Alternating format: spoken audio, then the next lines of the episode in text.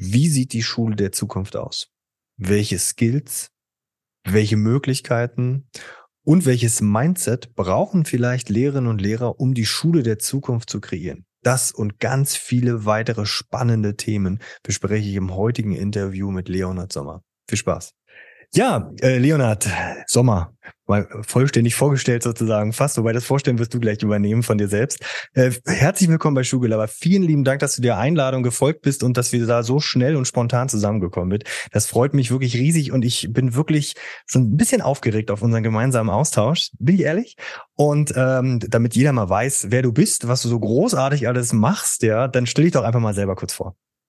Sehr schön. Also erstmal ähm, freue mich total hier zu sein auch. Ähm, war erstmal sehr überrascht über den Namen von deinem Podcast. Fand ich, fand ich irgendwie cool. Ja. Ähm, aber ganz kurz mal zu mir. Also ich bin äh, Leonhard Sommer, äh, letztendlich äh, glücklich verheiratet, zwei Kinder im Alter von 15 und morgen 18 Jahren. Uh. Und cool. ja, hat gerade den schlimmsten Teil seines Lebens, das Abitur beendet. Ja. Und ähm, bin aufgewachsen als Sohn eines Architekten und einer Kunstlehrerin mhm. äh, in einem recht unkonformen Umfeld, sage ich mal. Das ist eine ähm, äh, immer noch auch ähm, lebendige äh, italienische Künstlerkommune im Norden Italiens bei Sanremo. Das ist so an der Grenze von äh, Monaco und Monte Carlo, 80 Kilometer entfernt. Mhm. Und ähm, meine Eltern haben damals äh, dieses Dorf durch Zufall entdeckt, als sie nach Tunesien reisen wollte mit 2CV. Ne? Und äh, sind dann, haben diesen Ort oben entdeckt, äh, letztendlich in den Bergen. Ähm, und sind dann hochgefahren und dann wohnte in diesem Ort, der durch ein Erdbeben zerstört war, ähm, seit 50 Jahren schon war der unbewohnt, wohnte aber ein Künstler aus äh, Turin. Und er hatte vorher die äh, mehr oder weniger nachgefragt äh, bei der Kommune, ob er da oben rein kann. Und äh, gesagt, wenn du kein Geld willst, mach's einfach. Und dann war quasi dieses Dorf mit, ja, ähm, ich sag mal, Füllvermögen von ungefähr 100 Leuten, lauter Ruinenwände, äh, war leer. Und dann hat er gesagt, nehmt euch einfach ein Haus. Sie sich halt ein Haus genommen. Ja, das hier ist doch ganz gut. Oder, oder nimm doch das daneben, ist noch ein Garten. Und haben das dann über zwei, drei, vier Jahre quasi errichtet. Ähm, weil in diesem Ort gab es wirklich, wie gesagt, kein Strom, kein Wasser. Ähm, es sind eigentlich nur Wände da gewesen mit zerstörten Decken. Und da sind wir dann nach und nach eingezogen und hatten als Kinder, und das ist im Prinzip die Essenz, warum ich das so ausführlich erzähle, wir hatten äh, ein Umfeld, was auch dadurch, dass da keine Autos sind etc. und halt lauter Leute, die quasi äh, für ihre Leidenschaft Kunst gelebt haben, hatten wir ein Adventure-Umfeld. Ne? Wenig ähm, Normen, vielleicht sogar auch zu wenig. Und äh, dadurch aber auch durch die, sowas Exotisches wie, was weiß ich, nur mit Kerzen äh, und solchen Geschichten und auch kein Wasser am Anfang. Man musste sich also unten im, im Ort treffen, um sich Zähne putzen, hinten anstellen und sowas. Ne? Gab es eine, eine Pipeline, was heute natürlich nicht mehr so ist. Haben wir ja. ähm, Freiheit und vor allem auch ähm, Mut, letztendlich einfach Dinge zu probieren als Umfeld gehabt. Und das ist was, was eigentlich gegenteilig zu dem ist, was wir dann in der Schule kennengelernt haben. Und was uns aber als Unternehmer extrem geholfen hat. Weil wir sind dann aus der Schule raus, mein Bruder und ich, haben einfach ein Unternehmen aufgemacht, hatten dann irgendwie mit 20, 50 äh, Mitarbeiter in einer Kreativagentur und haben halt einfach gemacht ne? und hatten keine Angst davor, einfach zu investieren, zu reinvestieren etc. Und das hat uns, glaube ich, als Unternehmer immer sehr geholfen, der Mut, einfach Dinge zu tun und keine Angst vor Fehlern zu haben. Das ist für mich ganz entscheidend. Deswegen habe ich auch dieses seltsame T-Shirt hier auf. Lernkultur. Ist ähm, Fehler, äh, ne? also keine Fehler machen müssen etc. Ja. So, da haben wir die Agentur äh, gegründet. Ähm, und ich bin jetzt ähm, auch durch die Veränderung bei einem äh, MBA, den ich gemacht habe. Also die Agentur ist äh, heutzutage eigenständig, aber ich habe einen MBA gemacht im Creative Leadership und da bin ich dann auch auf das Schulthema gestoßen äh, durch Zufall und bin beruflich jetzt heute bei äh, Zauber in Berlin als äh, Marketing-Vertriebsleiter tätig. Was machen Sie? Dass man das also, Zauber man, macht, ähm, realisiert im Bereich Kultur und Tourismus äh, und aber auch für Markenunternehmen Augmented Reality Experiences mit einer eigenen äh, Publishing-Plattform. Das heißt, du kannst also Augmented Reality ähm, Experiences wirklich inszenieren auf einer äh, fertigen Plattform Und dadurch ist es nicht so, dass du alles neu programmieren musst, sondern du beschäftigst dich primär mit dem Content. Ja, und was total schön ist auch, ähm, ist, dass äh, ich habe gerade vor einer Woche erfahren, dass auch eines unserer Projekte äh, letztendlich im Bereich Lernen und Lehren ähm, mit dem Communist Edu Media Siegel ausgezeichnet wurde als exemplarisches Bildungsmedium. Also es ist ein ähm, Projekt äh, letztendlich, was im Bereich für, für im Prinzip äh, zu lernen, wie man in Europa letztendlich äh, kann man kann den europäischen Gedanken auch selber dann inszenieren mit eigenem Content. Und du hast halt hier im Prinzip die Möglichkeit, einfach ein Smartphone zu nehmen und mit Hilfe von einem, einer Anleitung kann quasi jeder zu kritischem Autor, kollaborativen Regisseur oder auch kreativen Künstler werden, indem er die Augmented Reality Inszenierung selber quasi aufsetzt. Ne? Und das, das macht Zauber möglich. Ich, aber ich hatte bis jetzt ja immer das Problem, dass ich sage, oh, ich muss jemanden zum Programmieren bringen, ist aufwendig etc. Mhm. Und wir sprechen halt auch von einer Technologie, die sich mit normalen ähm, Smart Devices abspielen lässt. Ich brauche also keine Brillen, gar nichts, sondern ich habe mein Smartphone und erlebe quasi eine Realität, die über die Realität der echten Realität drüber ist. Und um es ganz plastisch zu machen, wir machen zum Beispiel die Experience oder haben die realisiert im Konzentrationslager Dachau. Da kannst du eine Zeitreise machen. Das heißt, du mhm. gehst ins Konzentrationslager und siehst dann wirklich, wie es am Tag der Befreiung ausgesehen hat. Du hast also, nimmst dein Smart Device und siehst Fotos von damals genau an der Stelle, wo sie stattgefunden haben. Ja, das mhm. heißt, wir haben also eine ortsbasierte äh, Augmented Reality, die dir ermöglicht, quasi Dinge dort wieder aufleben zu lassen oder in die Zukunft zu gucken oder zu inszenieren, wo sie wirklich stattgefunden haben oder wo sie stattfinden sollen. Ja. Mhm. Das ist, glaube ich, dieses Konstellationslager ein tolles Beispiel, um auch zu zeigen, wie man äh, Augmented Reality wirklich auch für ein sehr, sehr multisensorisches und erlebnisreiches Lernen einsetzen kann, vor allem bei einer Zielgruppe, die halt ja, jetzt einfach über durchzulaufen, wo nicht mal mehr irgendwas dasteht äh, oder so, und erzählen sie dir theoretisch, was da war. Das ist schon klasse. Und man sieht es auch an den Schülern und Schülerinnen, wenn die da durchlaufen und es nutzen. Das ist schon ein viel, viel tieferes Erlebnis, was man dadurch produzieren könnte. Das machen wir mit Zauber. Mhm. Und ähm, ja, das ist so mein Berufsalltag, das ist ein bisschen ausladend geworden. Ich bin auch da sehr begeistert von der Technologie.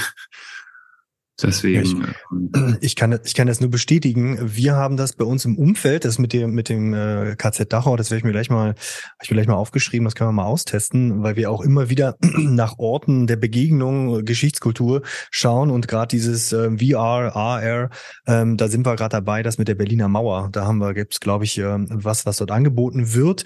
Und da haben wir das tatsächlich in diesem Bereich bei uns in der Schule, die Geschichtsfachschaft ist da ganz äh, vorne mit dabei, haben wir da unterschiedliche Sachen schon mal ausgetestet und da waren waren die Schüler schon mal sehr, sehr begeistert, weil das zwar geschichtlich näher dran ist, aber es ist gar nicht so präsent. Aber weil uns langsam sicher auch, ja, die Zeitzeugenberichte abhanden kommen, mussten wir, um Zeitzeugen mit ins Boot zu haben, gesagt, okay, wir wollen jetzt mal die bisschen jüngere Geschichte ähm, uns äh, ins Hause holen, ähm, aber verbinden diese beiden Sachen. Von daher kann ich deine Begeisterung zu 100 Prozent verstehen und auch die Schüler nehmen da unheimlich viel mit.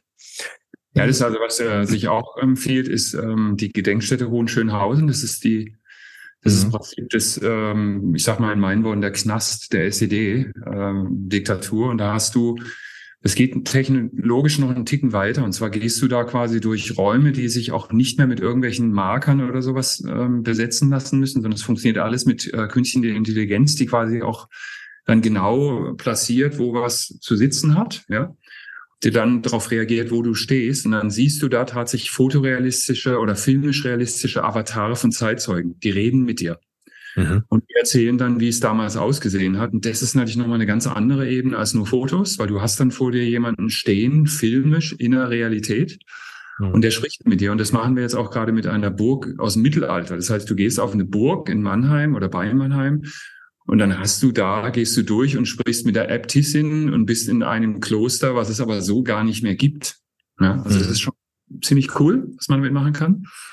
Ähm, und bin froh, dass es vor allem auch so einfach ist, die Technologie zu nutzen. Und das zeigt auch dieses ähm, Unboxing Europe, das äh, Projekt, weil da war es wirklich so, dass Schüler und Schülerinnen halt selber diese, diesen Content auch ähm, hochladen, einfach inszenieren, platzieren an dem Ort und dann auch selber zum Augmented Reality äh, Creator werden können. Das ist natürlich schon toll. Ne?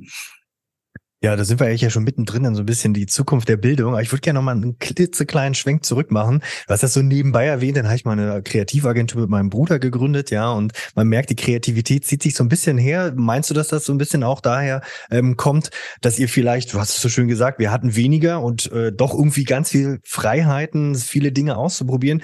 Glaubst du, dass das ein Umfeld ist, der das Kreativität fördert? Ja, es ist, äh, ich glaube, es ist beides. Es ist also ähm, weniger ähm, Reizüberflutung. Also ich erinnere mich, es hatte mir mein Bruder irgendwie noch erzählt, äh, wir haben einen Bekannten getroffen vor ein paar Wochen und der sagte, ah, jetzt war immer so cool bei euch, ihr hattet ja keinen Fernseher, bis ihr 14 wart. Ja? Also was meinst du, wie viel Zeit wir gespart haben? Wir ja. hatten ähm, diese, diese Medienüberflutung nicht. Wir haben dazu auch, ähm, als wir den halten konnten, einen Stift in die Hand bekommen und haben dann auch immer wirklich gezeichnet, gemalt etc. Das hing auch mit unserer malerischen Mutter zusammen.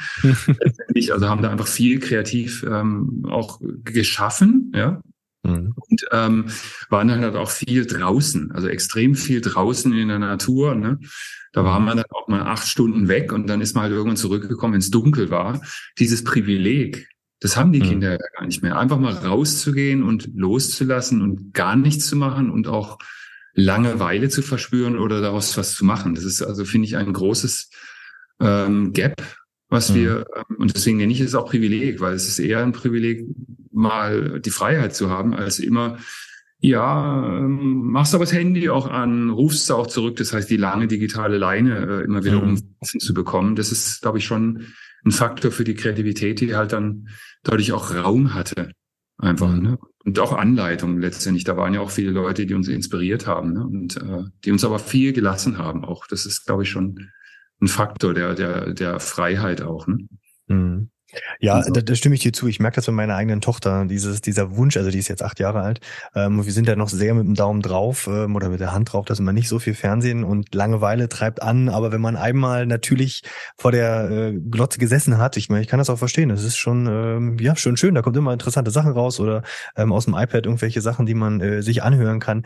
Ähm, von daher, ja, glaube ich, äh, trifft das das zu. Langeweile zu haben, ist ein Privileg.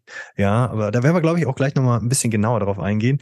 Und dann hast du ja neben ähm, Agentur, dann bei Zauber bist du am Start, hast du ja noch die Classroom Think App, äh, die Quatsch, die Classroom Initiative Classroom Think Tank gegründet und so noch nebenbei ein großartiges Buch geschrieben, ja. Ähm, das werden wir gleich auch noch mal ein bisschen Detail besprechen. Ähm, du hast auch nur 24 Stunden, schätze ich mal, so wie ich. Aber woher kommt dieser, dieser Antrieb im Bereich Bildung? Weil da sind schon die letzten Sachen, was du mit Zauber besprochen hast. Ähm, dann diese Classroom Think Tank, äh, The Think Tank, das geht ja auch mit in Richtung des Buches. Ähm, woher kommt diese Leidenschaft zur Bildung? War das so schlimm, deine eigene Bildungserfahrung? Oder sagst du hier, da ist, da, da, da muss ich einfach was machen? Woher kommt dieser Antrieb? Ich würde mal fast sagen, dass es Zufall war. Okay. Ähm, und also es ist eh in meinem Leben immer so gewesen, dass Dinge, äh, es kam jemand ins Leben, den man getroffen hat, und dann ist die Straße nach rechts oder nach links gegangen. Es ist, ich bin keiner, der das Leben plant. Mhm. Es kommen Dinge, ähm, es kommen Menschen vor allem, die mich inspirieren und dann mache ich was, was mich, ähm, was ich, wo ich sage, oh, ist ein toller Gedanke, taucht da dann vielleicht auch ein und wenn es mich fasziniert, dann gehe ich richtig in die Tiefe rein. Ja? Mhm. Ähm, und es war so, dass ich ähm, 2010 hatte ich so ein bisschen ja, Werbung noch, noch mal zehn Jahre, weiß nicht. Also so ein bisschen so ein, vielleicht so ein, so ein professionellen Midlife-Crisis-Man, ja. und äh, habe dann durch Zufall ähm, im Werben und Verkaufen, das ist so die, die äh, Gazette der Werber, W&V heißt es, ähm, habe ich eine, ich weiß gar nicht, eine Anzeige oder irgendwas gelesen letztendlich über die Berlin School of Creative Leadership. Und ähm, die Berlin School ist eine Schule von Michael Conrad. Michael Conrad ist so einer der ganz großen internationalen Werbepäpste ähm, oder Großväter inzwischen, äh, lebt auch noch ein faszinierender Mensch, also unfassbar inspirierend. Ähm, und er hat die Schule gegründet ähm, in Berlin mit der Mission, aus jedem Kreativen eine kreative Führungskraft zu bilden und vor allem auch die Mission, wenn ich ein kreatives Unternehmen habe, dann möchte ich da auch einen kreativen CEO sehen.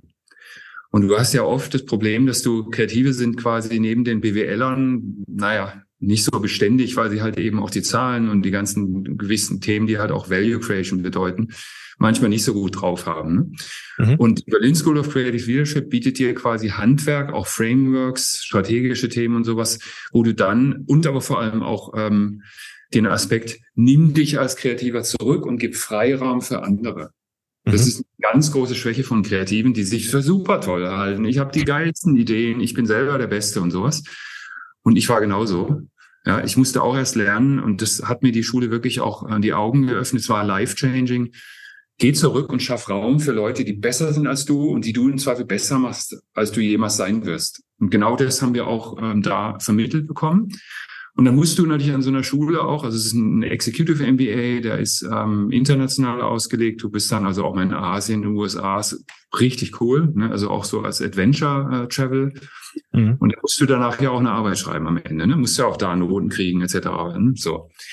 Und ähm, dann habe ich letztendlich dem Professor David Slocum, äh, letztendlich habe ich meine Arbeitsidee vorgestellt. Ich möchte gerne ähm, die Kernfrage ähm, forschen. Ja, was machen Kreativagenturen, globale Kreativagenturen eigentlich anders und nach welchen Kriterien die wirklich rund um die Uhr immer Preise gewinnen? Ich gesagt, ja, interessant, äh, aber irgendwie nicht so wirklich spannend als wissenschaftliche äh, Arbeit. Und deswegen sollst du dir vielleicht was Spannenderes raussuchen. Mhm.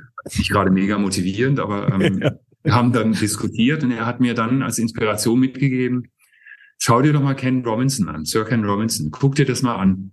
Mhm. Vielleicht ist das ja eine Inspiration, weil der Kern des Ursprungs der Kreativität, der liegt nämlich nicht darin, dass hier Kreativagenturen gewisse Methoden haben, sondern darin, wie man ganz früh in der Kindheit letztendlich mit den Kreativen umgegangen ist. Ich sage mal ganz bewusst umgegangen ist. Dann habe ich mir das angeguckt und war total flashed. Das äh, letztendlich dann kennst du wahrscheinlich den TED Talk.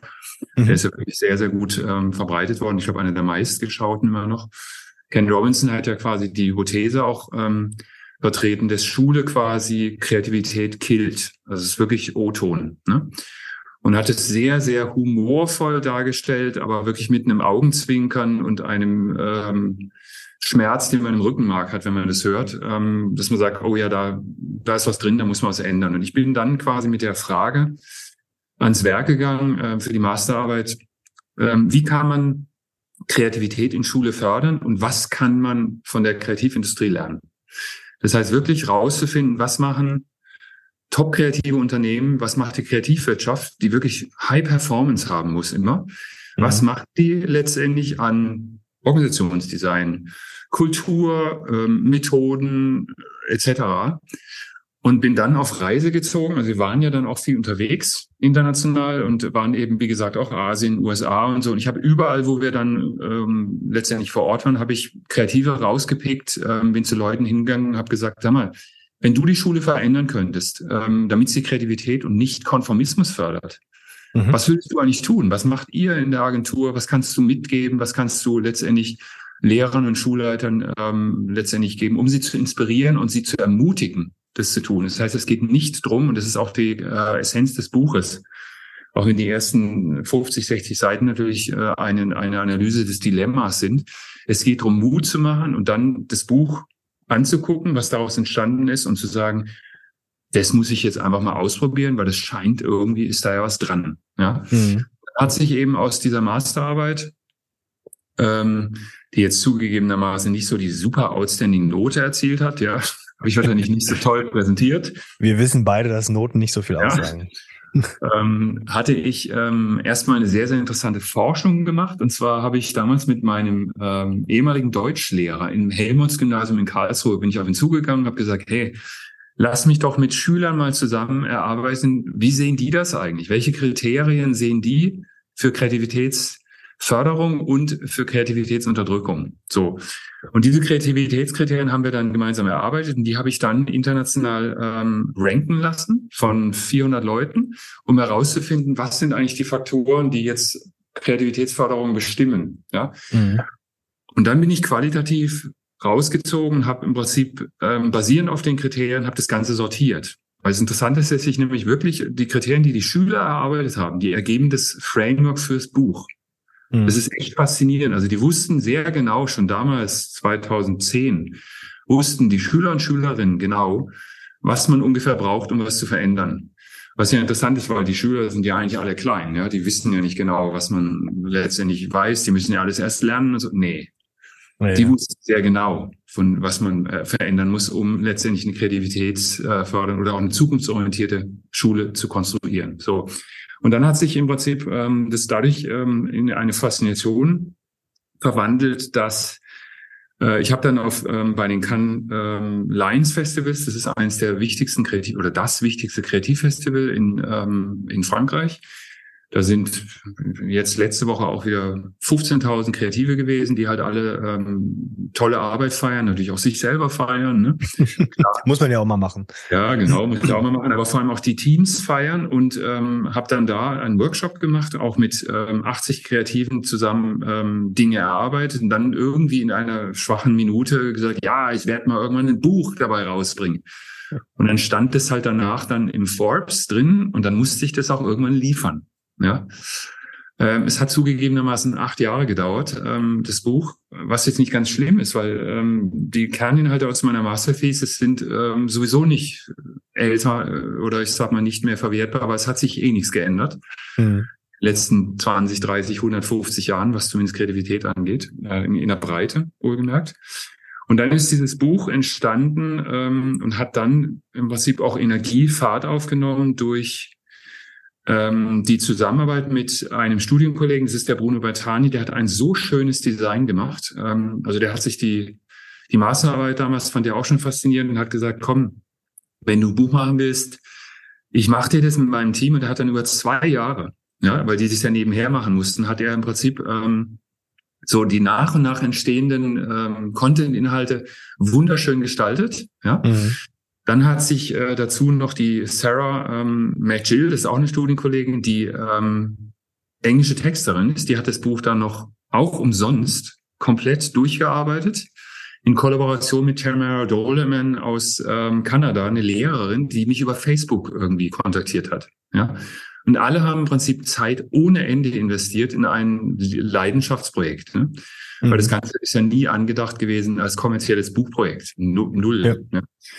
Und so zieht sich das auch durch alle anderen 100 ähm, weiteren Mitstreiter. Und deswegen nennen wir das auch ähm, Initiative Classroom Think Tank. Und eigentlich ist es auch so, ich bin nicht der Autor, sondern ich bin der Herausgeber. Ich habe da drin zwar ja, 20, 30 Prozent geschrieben, aber es ist so, dass der, ich sag mal, die Ehre gebührt vor allem allen anderen, die viel Zeit auch aufgebracht haben und die dann quasi das auch zu einem internationalen Gesamtwerk machen. Also es ist das Außergewöhnliche das hat mir ähm, Pamela Bernard aus Cambridge gesagt, als sie mit mir das besprochen hat, das Buch. Ähm, das Außergewöhnliche ist die Internationalität. Weil es ist so, mhm. dass in dem Buch halt wirklich ähm, aus 35 Ländern Leute Ideen beigefördert haben. Und das macht es halt auch so außergewöhnlich, weil du kriegst einen Tellerrandblick in die Welt. Ja. Ne? Und das ist schon, schon, glaube ich, was, was ähm, wohlgemerkt einzigartig ist und was auch dann nicht dazu führt, dass man sagt, ah, bei uns geht es ja eh nicht und so. Und mhm. ein Bildungssystem spielt keine Rolle weil ähm, hier sind Ideen aus der ganzen Welt und da kann man die entweder bewerten oder nehmen oder es sein lassen und ich, ich kann es entweder ausprobieren und mich inspirieren lassen oder sie halt nicht gut finden oder gut finden. Und das ist äh, wirklich auch das, warum das Buch, glaube ich, sich so gut verkauft, weil es verkauft sich in der Tat sehr gut. Ja, das kann ich bestätigen. Also ich bin einer der, der Käufer sozusagen.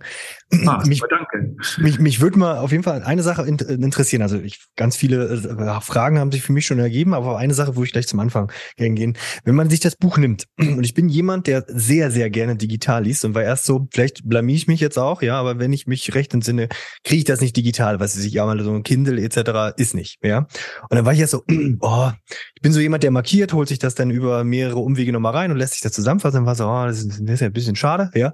Ähm, ich bin jetzt so, ja, bei gut bei der Hälfte und finde es auch spannend, wie ich das lese. Und da habe ich für mich selbst festgestellt, das ist eigentlich total geil, ähm, dass das nicht digital ist.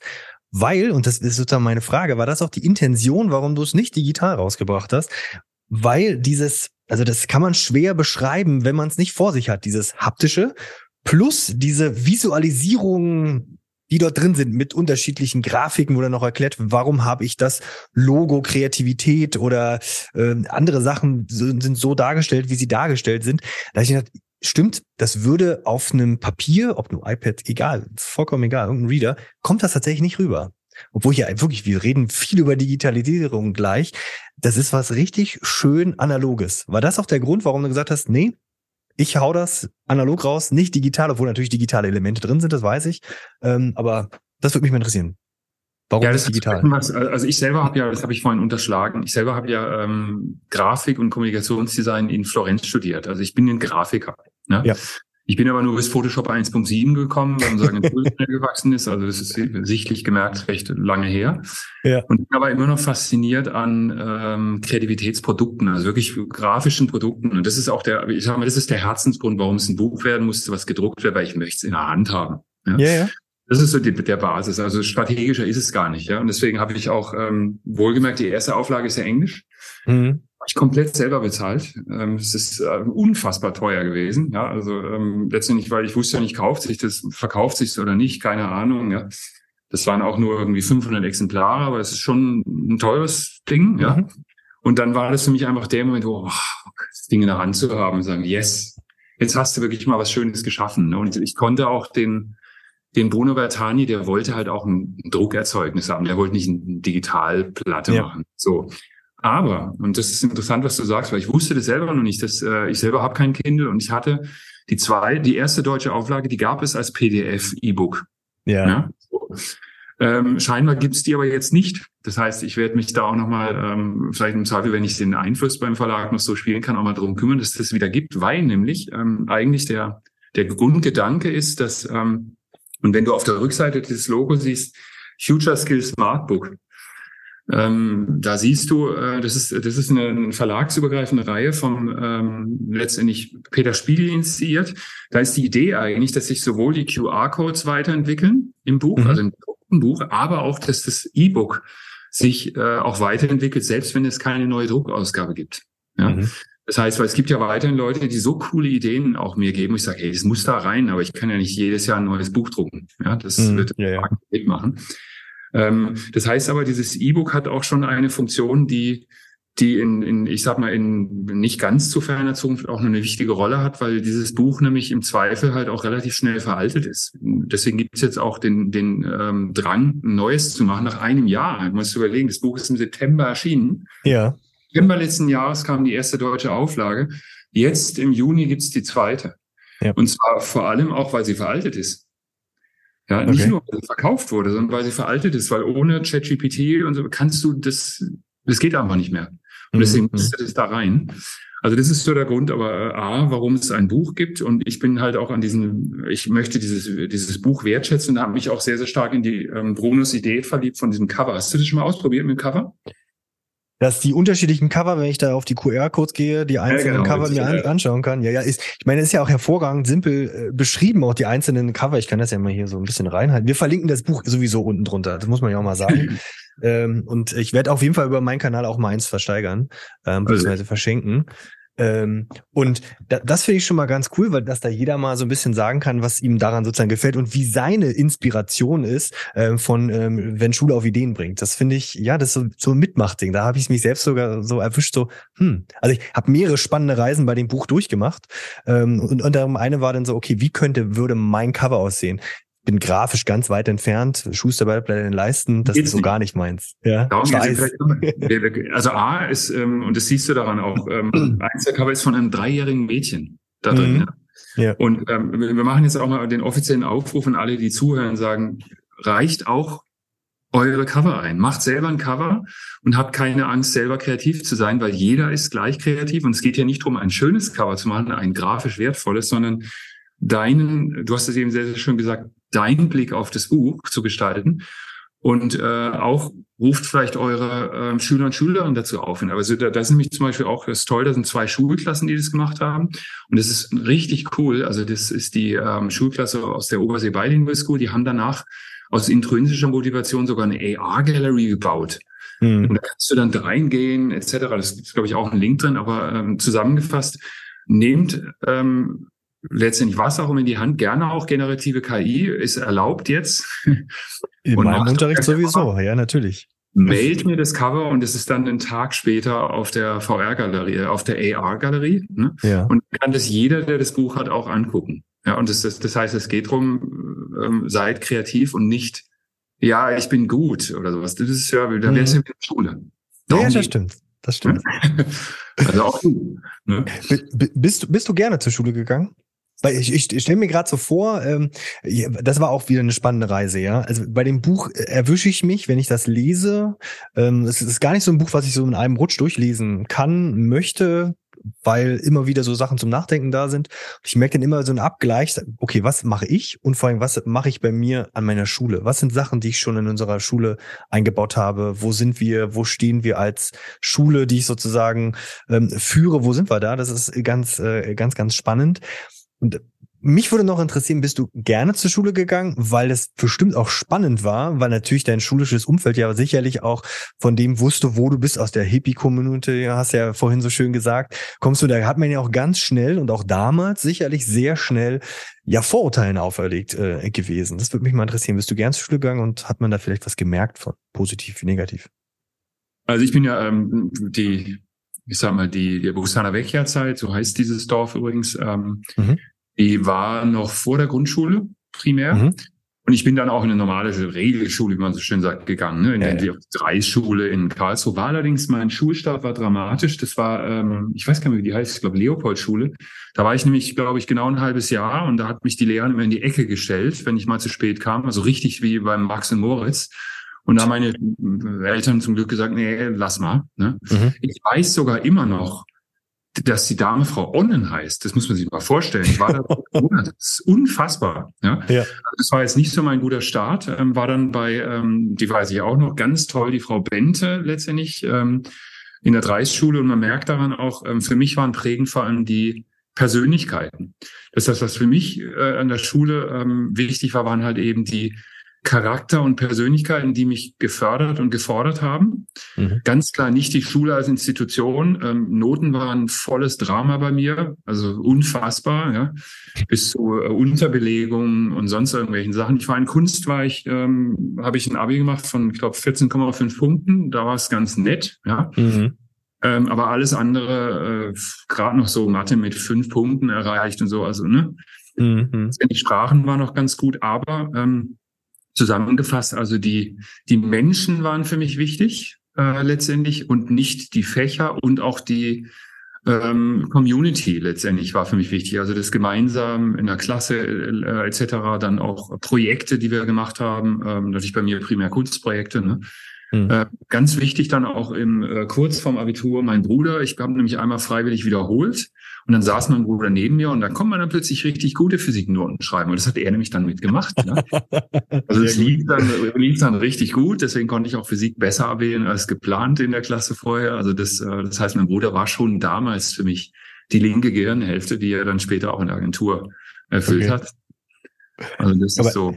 Ich finde es ja, ich find's ja spannend, wenn ich so Leute interviewe und so ein paar Leute habe ich ja schon gefragt und eigentlich bei, bei fast allen kommen zwei Sachen sozusagen raus bei Schule und unter anderem ist so die Rolle des Lehrers dass entweder die unfassbar schlechte, ich sage jetzt mal der Schlüsselwerfende, bei dir in die Ecke stellende ähm, Lehrerin hängen geblieben ist oder der sehr inspirierende, der gefördert hat und der immer irgendwie diese Person, die etwas in mir gesehen hat, was ich vorher selber nicht gesehen habe oder mich dabei unterstützt hat.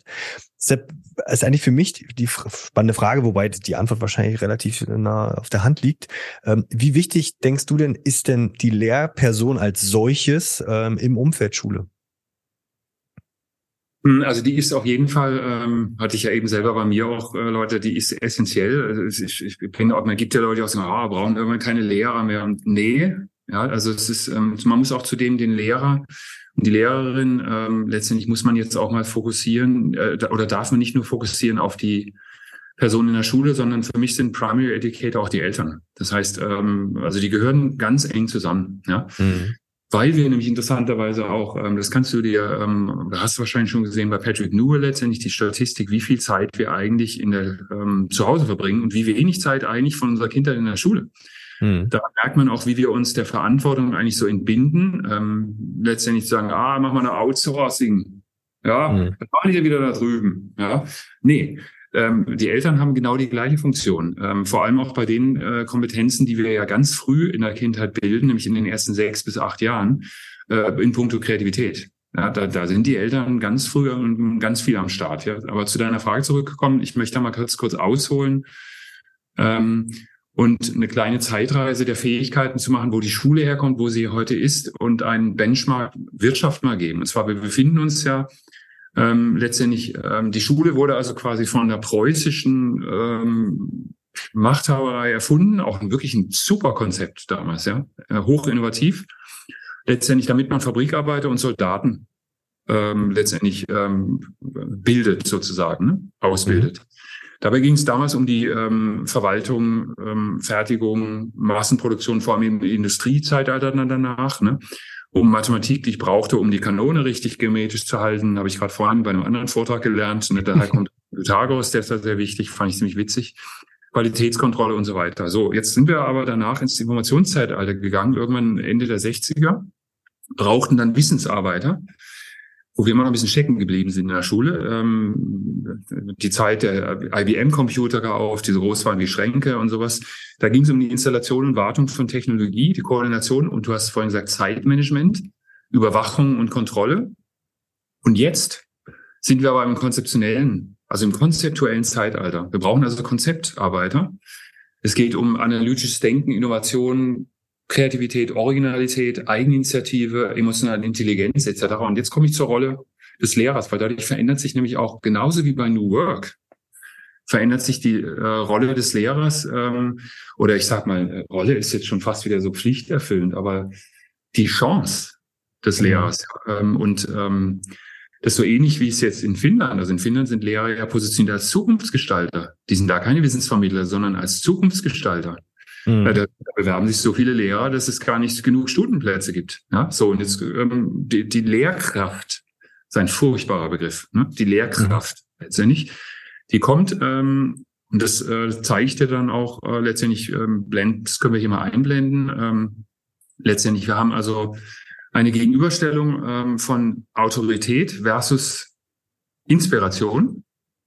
Wir haben ein hierarchisches Denken im Klassenzimmer versus Netzwerk. Das heißt, der Lehrer wird zum Netzwerker, zum Verbinden von Fähigkeiten etc. Guck mal da drüben, geh doch dahin, der kann das auch gut, da könnt ihr zusammen etc. Was in der Wirtschaft auch essentiell ist. Ja. Ähm, er denkt eigentlich wie ein Leiter früher und jetzt denkt er wie ein Designer. Das heißt, der Lehrer ist quasi der Designer der äh, Lernressourcen, der Lernfähigkeiten, die ich im Klassenzimmer habe. Und ähm, er muss, musste früher Fehler vermeiden. Jetzt ist er aber offen, aus Fehlern zu lernen. Mhm. Und das geht ja komplett. Das ist jetzt nicht nur Flip Classroom im Sinne von Methoden, sondern im Kopf. Ja. Das meine ich auch mit der Lernkultur, weil der ähm, Lehrer ist im Prinzip jetzt offen zu sagen, also manchmal, das ist jetzt ich verstehe ich dich richtig. Ach so, dann habe ich ja gerade eben das völlig falsch gesehen, ja. Und es ist eigentlich erstmal undenkbar, auch für Eltern zum Beispiel, dass so ein Lehrer quasi auf ein Kind zugeht. Ja, nee, aber der muss doch. Ne? Und dann hast du quasi ein, ähm, wenn du wieder die Vergleichsgegenüberstellung hast, ähm, der Lehrer fragt nach der einen Lösung im alten Schulbild und er arbeitet aber gemeinsam kollaborativ an der besten Lösung, die noch keiner kennt, um sie in der Zukunft herauszufinden, gemeinsam. Das ist auch ein großer Unterschied. Ne? Das heißt, wir hatten auch früher eine einspurige äh, Lösungsdenke, haben jetzt eine interaktive. Ähm, der Lehrer ähm, folgt dem Lehrplan ähm, nach dem alten Bild, er verbessert, aber im neuen nur, wenn es nötig ist. Er hält sich zurück. Mhm. Er ist nicht mehr daran, und das ist ein, ein, ganz interessanter Aspekt, den man auch als, als äh, Eltern im, im, Elternalltag immer hat. Man sucht aufgrund dessen, wo man in der Schule war, sucht man ja mal schnell nach Fehlern. Dann sagt ja, nimm mal achten. Und das muss man aber so sagen. Mhm. Da, da, muss ich dich jetzt kurz korrigieren. Ne? Nee, er verbessert nur dann, wenn er wirklich auch ein Potenzial dadurch eröffnet. Ja. Und dann hast du halt noch ähm, auch den Aspekt, dass du früher die Gemeinschaft im Einklang hattest, es muss Ruhe etc. Heute hast du die Gemeinschaft im Diskurs und im Dialog. Das heißt, du provozierst auch Dialog. Ja. ja. Und da siehst du auch ein, eine ähm, letztendlich ein Verhalten, was sich quasi von von einem traditionellen ähm, quasi ich sag mal Führungs ähm, so Disziplinarverhalten in Richtung eines Coaches und Lernbegleiters entwickelt. Ne? Und das mhm. sieht man ganz gut an dem Diagramm äh, letztendlich, was dann genau wirklich links, rechts vergleitet. Und das kommt auch ein bisschen natürlich auch durch die Verwandlung, die wir im Arbeitsleben genauso haben. Du bist auch ein Top-Down-Manager. Hey, da hast du keine Chance mehr bei den jungen Leuten. Da bist du ja. da in der Gen Z und da, da, die sind sofort weg. Mhm. Jemand Micromanagement sagt, ich muss Ihnen mal ganz kurz sagen, wie wir das im Detail hier machen. Das findet er schon selber raus. Ja. ja. Sondern du gibst die Ziele vor und, und inspirierst und gibst quasi, vermittelst und verknüpfst Wissen in der Community. Und das mhm. ist schon natürlich auch eine große Herausforderung in die Ausbildung. Ne? Ja, eben, das, das frage ich mich nämlich. Ich meine, das hast, hast du sehr schön, sehr schön dargestellt, ja, wie eigentlich Lernen jetzt mit der Generation, auch mit dem weg von reinem Wissensvermitteln, wenn ich mit einem Klick entfernt das Wissen mir aneignen kann und jetzt mit ähm, KI-Modellen, Sprachmodellen mir sogar noch ähm, ja im gemeinsamen Gespräch erarbeiten kann, brauche ich halt mehr diesen, ja, ich greife den Begriff einfach mal auch, diese kreative Führungskraft. Der Lehrer muss diese kreative Führungskraft sein, die du ja sozusagen dir durch dein ähm, zusätzliches Studium aufgearbeitet hast. Aber was braucht denn dann einen, einen Lehrer? Müssen wir nicht vielleicht noch viel früher ansetzen und sagen, okay, ähm, wir müssen an der Ausbildung ansetzen, weil wenn ich das vergleiche, so wie meine Referendarinnen und Referendare durchgeschleust werden durch das System, die werden genau auf dieses alte preußische System im Summe, es sei denn, dass eine hohe intrinsische Motivation war. Nicht jetzt alles, ja, auf gar keinen Fall. Da gibt's auch wieder Ausnahmen, ähm, die ich glücklicherweise erleben durfte. Ähm, aber was müssen wir denn da anpassen? Also was braucht denn der Lehrer da? Ja, ich glaube, wir müssen da sogar noch eine Stufe höher gehen, weil ähm, äh, also ich, ich sage jetzt nicht Politik, sondern ähm, es gibt noch eine Chance, die ähm, naheliegender ist, als das Bildungssystem zu verändern, weil das werden wir auch nicht so schnell hinkriegen. Weil da sitzen ja auch die ähm, Ausbildungsstätten teilweise auf ihren Ressourcen und ja. auf dem Denken, sondern ähm, in einem Unternehmen, da gibt es extrem gute Beispiele in der Wirtschaft auch, die Führungskraft im Unternehmen.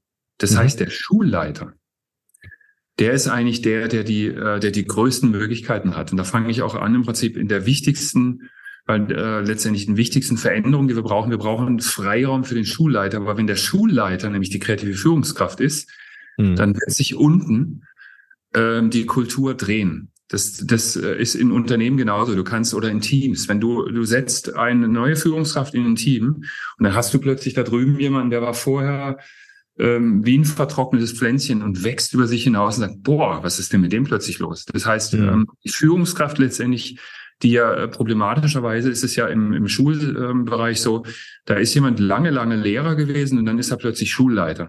Das ist aber nicht das Zeugnis für eine gute Führungskraft, sondern ähm, aus meiner Perspektive heraus müsste man eigentlich eher nach guten Führungskräften suchen und es ist erstmal völlig egal, ob die im Schulumfeld waren vorher oder nicht setzt jemand rein, der einfach eine inspirierende Führungskraft ist, der äh, Leute wachsen lässt, dann mhm. ist der da besser aufgehoben als jemand, der 20 Jahre Lehrer war. So. Ja. Und dann ähm, ist es so, dass du unten im Prinzip die Kultur, die oben gelebt wird, ja, ähm, also oben ist eigentlich fast der falsche Ausdruck, sondern die in der Mitte gelebt wird, weil du wirst auch einen Schulleiter, einen guten Schulleiter, und da gibt es fantastische Beispiele, auch die ich kennengelernt habe, die ja im neuen Kapitel drin sind. Der sitzt nämlich nicht oben, sondern der sitzt in der Mitte. Der Schulleiter ja. sitzt genauso in derselben Hierarchie wie die anderen auch. Das haben wir eben auch in dem Schaubild gesehen. Und jetzt geht es darum, dass derjenige auch quasi erstmal dafür da ist, um zuzuhören, ähm, Probleme aufzugreifen, sie zu lösen in der Gemeinschaft, ähm, sie so zu lösen, wie es die Community letztendlich wünscht. Ja. Und die in die Community nehme ich jetzt auch die Schüler und Schülerinnen rein. Die gehören ja. nämlich auf die gleiche Hierarchieebene. Ja? ja? Weil da hast du so viel Power und so viel Faszination und auch Energie, um ein Problem so zu lösen, wie es die Gemeinschaft brauchen kann äh, und auch Wissen letztendlich, modernes Wissen, bezieh die mit ein. Das heißt, zuhören und auch vor allem ähm, die Problemlösungskompetenz mitbringen, mhm. Einfühlungsvermögen und Empathie und vor allem auch Zeit fürs Individuum. Das heißt, ähm, und das, das zieht sich dann nämlich auch zu Lehrkraft wiederum. Das ist dasselbe beim Schulleiter wie auch beim äh, bei Lehrer oder Lehrerin. Letztendlich sich mit den Einzelnen zu beschäftigen und dann die Stärken rauszuarbeiten und die Faszinationsfelder zu finden. Das ist mhm. aus meiner Sicht letztendlich die, die Aufgabe des, ähm, des Lehrenden oder des Führenden letztendlich. Ne? Ähm, sei es jetzt als, als, als Lead Coach oben in der Schulleitung oder als, als Lehrer letztendlich. Ne? Er ist, und für mich ist es so ein bisschen so das Symbol, es ist der Fackelträger letztendlich des Spaßes am, am Lernen. Ja, das mhm. heißt, er ist derjenige, der quasi die Fackel entzündet, dass du dein ganzes Leben lang immer neugierig bleibst. Das ist mhm. für mich eigentlich die Essenz. Und das kann zum Beispiel der Michael Conrad so gut, von dem ich mhm. vorhin erzählt habe. Ne? Mhm. Das ist jemand, der ähm, hört dir zu und dann gibt dir das Gefühl, dass das, was dich fasziniert, das Richtige ist. und sagt dir auch nicht, ja, nee, also ich weiß ja nicht, ob das funktioniert, sondern er gibt dir erstmal Kraft, weil du wirst dann selber rausfinden, ob es funktioniert ja, ja. oder nicht. Ja? ja? Da brauchst du kein Korrekt. Und das sind so, so die, die Sachen, die ich, glaube ich, kulturell am wichtigsten finde und auch von den Fähigkeiten. Natürlich braucht er auch ähm, dann äh, letztendlich eine, eine logischerweise eine, ähm, umso umso weiter wir dann auch im, im äh, letztendlich im fünften oder in der Grundschule oder im fünften, sechsten Schuljahr sind, sind wir ja, wir haben ja jetzt die ganze Zeit über Luxus gesprochen, ne? Aber der, bei der Basiskompetenz, die wir ja inzwischen als Dilemma im, äh, auch in Deutschland haben, dass wir also, ich weiß nicht, teilweise fast fast jeder äh, zweite oder sowas ist ja inzwischen auch hat ja Probleme beim Schreiben oder Rechnen. Ja, ja, hat ja gerade die aktuelle Studie auch, gezeigt. Ja, ja, du brauchst du individuelle äh, einfach auch Geduld. Das ist, glaube ich, das Wichtigste. Und auf den Einzelnen eingehen und zu gucken, dass man ihnen da Mut macht und auch Selbstbewusstsein und nicht korrigieren, ja, runterdrücken. Das ist bei meinem Sohn im Abitur äh, vorgestern passiert. Es war unfassbar, was sie da gemacht haben. Der war sowas von pissed off danach. Mhm. Äh, der, der will am, am Freitag die Sachen verbrennen mit seinen Freunden. Okay. Einfach wegen einer Sache, wo man man hat ihn nicht zugehört, man hat ihn korrigiert, etc. Man hat ihn klein gemacht. Ne? Und genau das, also solche Lehrer sind nicht mehr tragbar. Sind mhm. einfach nicht mehr tragbar. Und das Der hatte mündliche Prüfung, oder? Die war nämlich jetzt Ja, die mündliche Prüfung, ja, ja. ja das, äh, und da war es die ganze Zeit dann korrigieren, etc. Und ja, ne, also das ist, das ist was, was, äh, womit man heute, glaube ich, nicht mehr die Fähigkeiten braucht, die man später halt wirklich auch braucht, weil de facto diese Situation, die haben wir so nicht im, im Berufsumfeld. Ne? Die gibt's doch einfach nicht. Hm. Ja, das stimmt. Das, das, das merke ich bei mir auch tatsächlich. Ähm, also ich bin in meinem eigenen System hochgewachsen, aber ähm, konnte da ganz, ja, konnte da viele Dinge auch anpassen und ähm, verändern. Und ich merke das auch bei meinen Kolleginnen und Kollegen. Und ich, ich sage zu 99,9 Prozent immer Ja um dass sie es austesten und was sich die Schule, also was meine Kolleginnen und Kollegen sich ausgedacht haben, als sie diesen Freiraum bekommen haben, wo ich meine Aufgabe sehe, ich muss euch Freiraum irgendwie freischaufeln, obwohl eigentlich ihr gar keinen Freiraum habt, weil ihr in eurem Stundenkontingent und Fachkontingent so eingepresst sein muss, ich dafür sorgen, euch Freiraum zu geben. Und die sind auf so geniale Sachen gekommen, ähm, wo wirklich die Schule sich so verändert hat. Und den Punkt mit den Schülern, wo ich auch aufgreifen, ähm, das merke ich auch, wenn, wenn dieses auf Augenhöhe, wenn die mir sagen, hier, Herr Krüger, so und so, so ist das. Und ich dann sage, stimmt, habe ich falsch gesehen, ja, wie können wir es denn besser machen? Und ich selber noch nicht weiß und ehrlich bin, ich weiß überhaupt nicht, wo die Reise hingeht. Ich habe gerade so Projektmensch, Projekte mit denen gemacht, wo ich sagte, ich teste das jetzt mal aus, ich glaube, es ist eine coole Idee. Ähm, und ähm, da sind Sachen bei rausgekommen, wo ich dachte, wow, da wäre ich niemals drauf gekommen, weil ich meine eigene pädagogische Freiheit mir rausgenommen habe und den, das sage ich jetzt mal, die Lernfelder kreativ in, äh, interpretiert habe und wir trotzdem sozusagen die Sachen da erreicht haben. Also man merkt immer wieder, ja. Zeit ist das alles Entscheidende. Ja, da ist auch ähm, für mich ja so die das eigentliche, äh, der eigentliche Outcome ja von von der Masterarbeit, über die wir eingangs gesprochen haben, war dieses, ähm, und das finde ich immer noch faszinierend, ähm, ist dieses äh, 50 30 20 Modell. Das heißt wirklich ähm, ist ja eine Kopie quasi dieser äh, letztendlich der Methode, die ja übrigens nicht aus äh, von Google als, als erstmals kommt, und zwar ähm, dieses äh, Modell der 70-20-10, was damals eingeführt wurde, es stammt aus der ähm, Lerntheorie für kreative Führungskräfte interessanterweise. Und zwar hat man das in den 90er, also 1990er Jahren wurde es entworfen von McCall, Eichinger und Lombardo und die haben damals mhm. herausgefunden, dass ähm, 70 Prozent im Prinzip durch berufliche Herausforderungen, 20 Prozent mhm. durch berufliche Umfeld und 10 Prozent durch traditionelle Weiterbildung quasi ähm, ein, ein gutes Lernergebnis zu erzielen. Ne? Und daraus hat dann Eric Schmidt das abgeleitet und hat gesagt, okay, ich mache bei uns 70, 20, 10 bei Google, habe 70 Prozent ähm, Kerngeschäftsziele, Suchmaschine, 20 Prozent äh, ergänzende und 10 Prozent ähm, Innovationszeit. Und in der Schule könnte das so aussehen, dass wir quasi 50 Prozent Wissensvermittlung haben, zumindest in den ersten äh, zwei ähm, weiterbildenden Schuljahren, später mhm. eher mehr. Dann 30 Prozent Project-Based, Applikation und dann letztendlich 20 Prozent Passion to Know. Das heißt, du arbeitest auf dem, wo du Bock drauf hast. Mhm. Und das entspricht interessanterweise, ich habe das nie, ich kannte das ja nicht. Das entspricht auch dem, was ja Margit Rasfeld mit Friday macht. Mhm. Das ist eigentlich der eine Tag, wo du halt das machst, was du willst. Ja? Und ähm, mhm. dann hast du im Zweifel nach einem Virtu Violinvirtuosen ähm, mit 18, weil mhm. der halt Zeit hatte, das zu tun. Oder du hast einen Forscher oder sonst irgendwas. Und so wie wir das machen in der Schule, ist das völlig kontraproduktiv. Ne? Also das zum Thema Zeit ist, ist essentiell und das müssen wir aber, glaube ich, auch transportieren auf auf die Struktur einer Schule, weil das wäre wahrscheinlich auch eine nächste Frage gewesen, vermute ich. Ähm, was muss man denn machen, um um diese Zeit zu liefern. Und ich bin, äh, deswegen bin ich auch manchmal so drastisch, ich bin ja kein Bildungsexperte und kenne mich eigentlich mit Bildung überhaupt nicht aus. Ja. Aber, ähm, für mich ist ein ganz wichtiger Rahmen ist quasi der Gestaltungsfreiraum für Schulleiter in der Ausgestaltung der eigenen Schule. Da muss dringend kurzfristig was passieren, mhm. dass du wirklich sagen kannst, ich mache meine Regeln hier doch ein bisschen flexibler und, und kann auch mutwillig dann einfach Dinge verändern. Ich muss, wir müssen die Administration ähm, drastisch schnell reduzieren. Ja, also das ähm, letztendlich auch mit Hilfe von Technologien. Da gibt es ja genug Möglichkeiten, auch wirklich dann die Sachen zu automatisieren, weil da sind Lehrer sind einfach viel zu viel mit Administration beschäftigt, die null ja, Wertschöpfung ist. ja. ja. Das ist also dramatisch. Ähm, vielleicht sogar auch eher in, äh, wenn ich eine große Schulkollegium habe und ich habe dann die Möglichkeit aufzuteilen, hole mir dann Talente, die sagen, ich bin, ich bin der Crack in Administration, dann machen die das halt für die anderen. Ja, so wie es auch in der Wirtschaft ist. Das heißt, schafft. Abteilungen dafür. Ähm, und dann letztendlich Abschaffen der Noten halte ich für ein ganz dringliches Thema auch, weil das haben sie übrigens jetzt, habe ich heute bekommen, in Singapur ist es jetzt auch so, dass man das gemacht hat, obwohl die ja mhm. PISA führend waren. Ja. Also die haben es auch komplett geschwenkt. Ähm, und letztendlich die Positionierung des Lehrerberufs hin zum Zukunftscoach. Das heißt, weg von dem auf jeder Party irgendwie geprügelten Lehrer, der ähm, sechs Wochen Urlaub macht und eigentlich nichts schafft, ja, ähm, hin zu jemandem, der wirklich wertschöpfend ist für die Zukunft und für die nächste Generation, wo man sagt, boah, hey, guck mal, was der leistet. Ja. Das ist ja cool, ja, was du für einen Beruf hast. Und das ist ja, glaube ich, auch noch gar nicht angekommen in unserer Gesellschaft.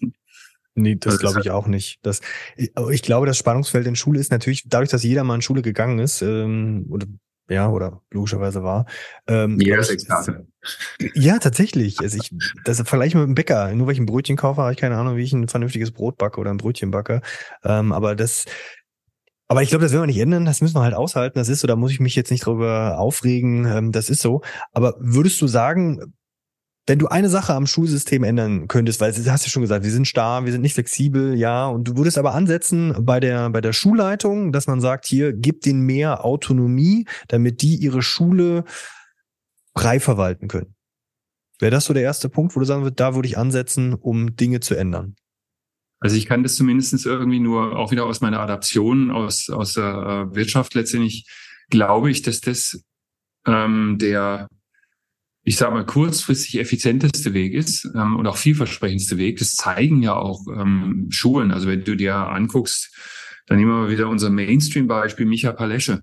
Mhm. Letztendlich, ja, ähm, wo du halt ein, ein, eine Persönlichkeit hast, natürlich immer mit, mit, einer, mit, einer, mit einer Duo. Das ist ja ein tolles Duo da auch. Er ist es ja gar nicht alleine. Das ist ja das Tolle. Das heißt, die haben auch mehr Zeit, mhm. äh, die sich aufteilen.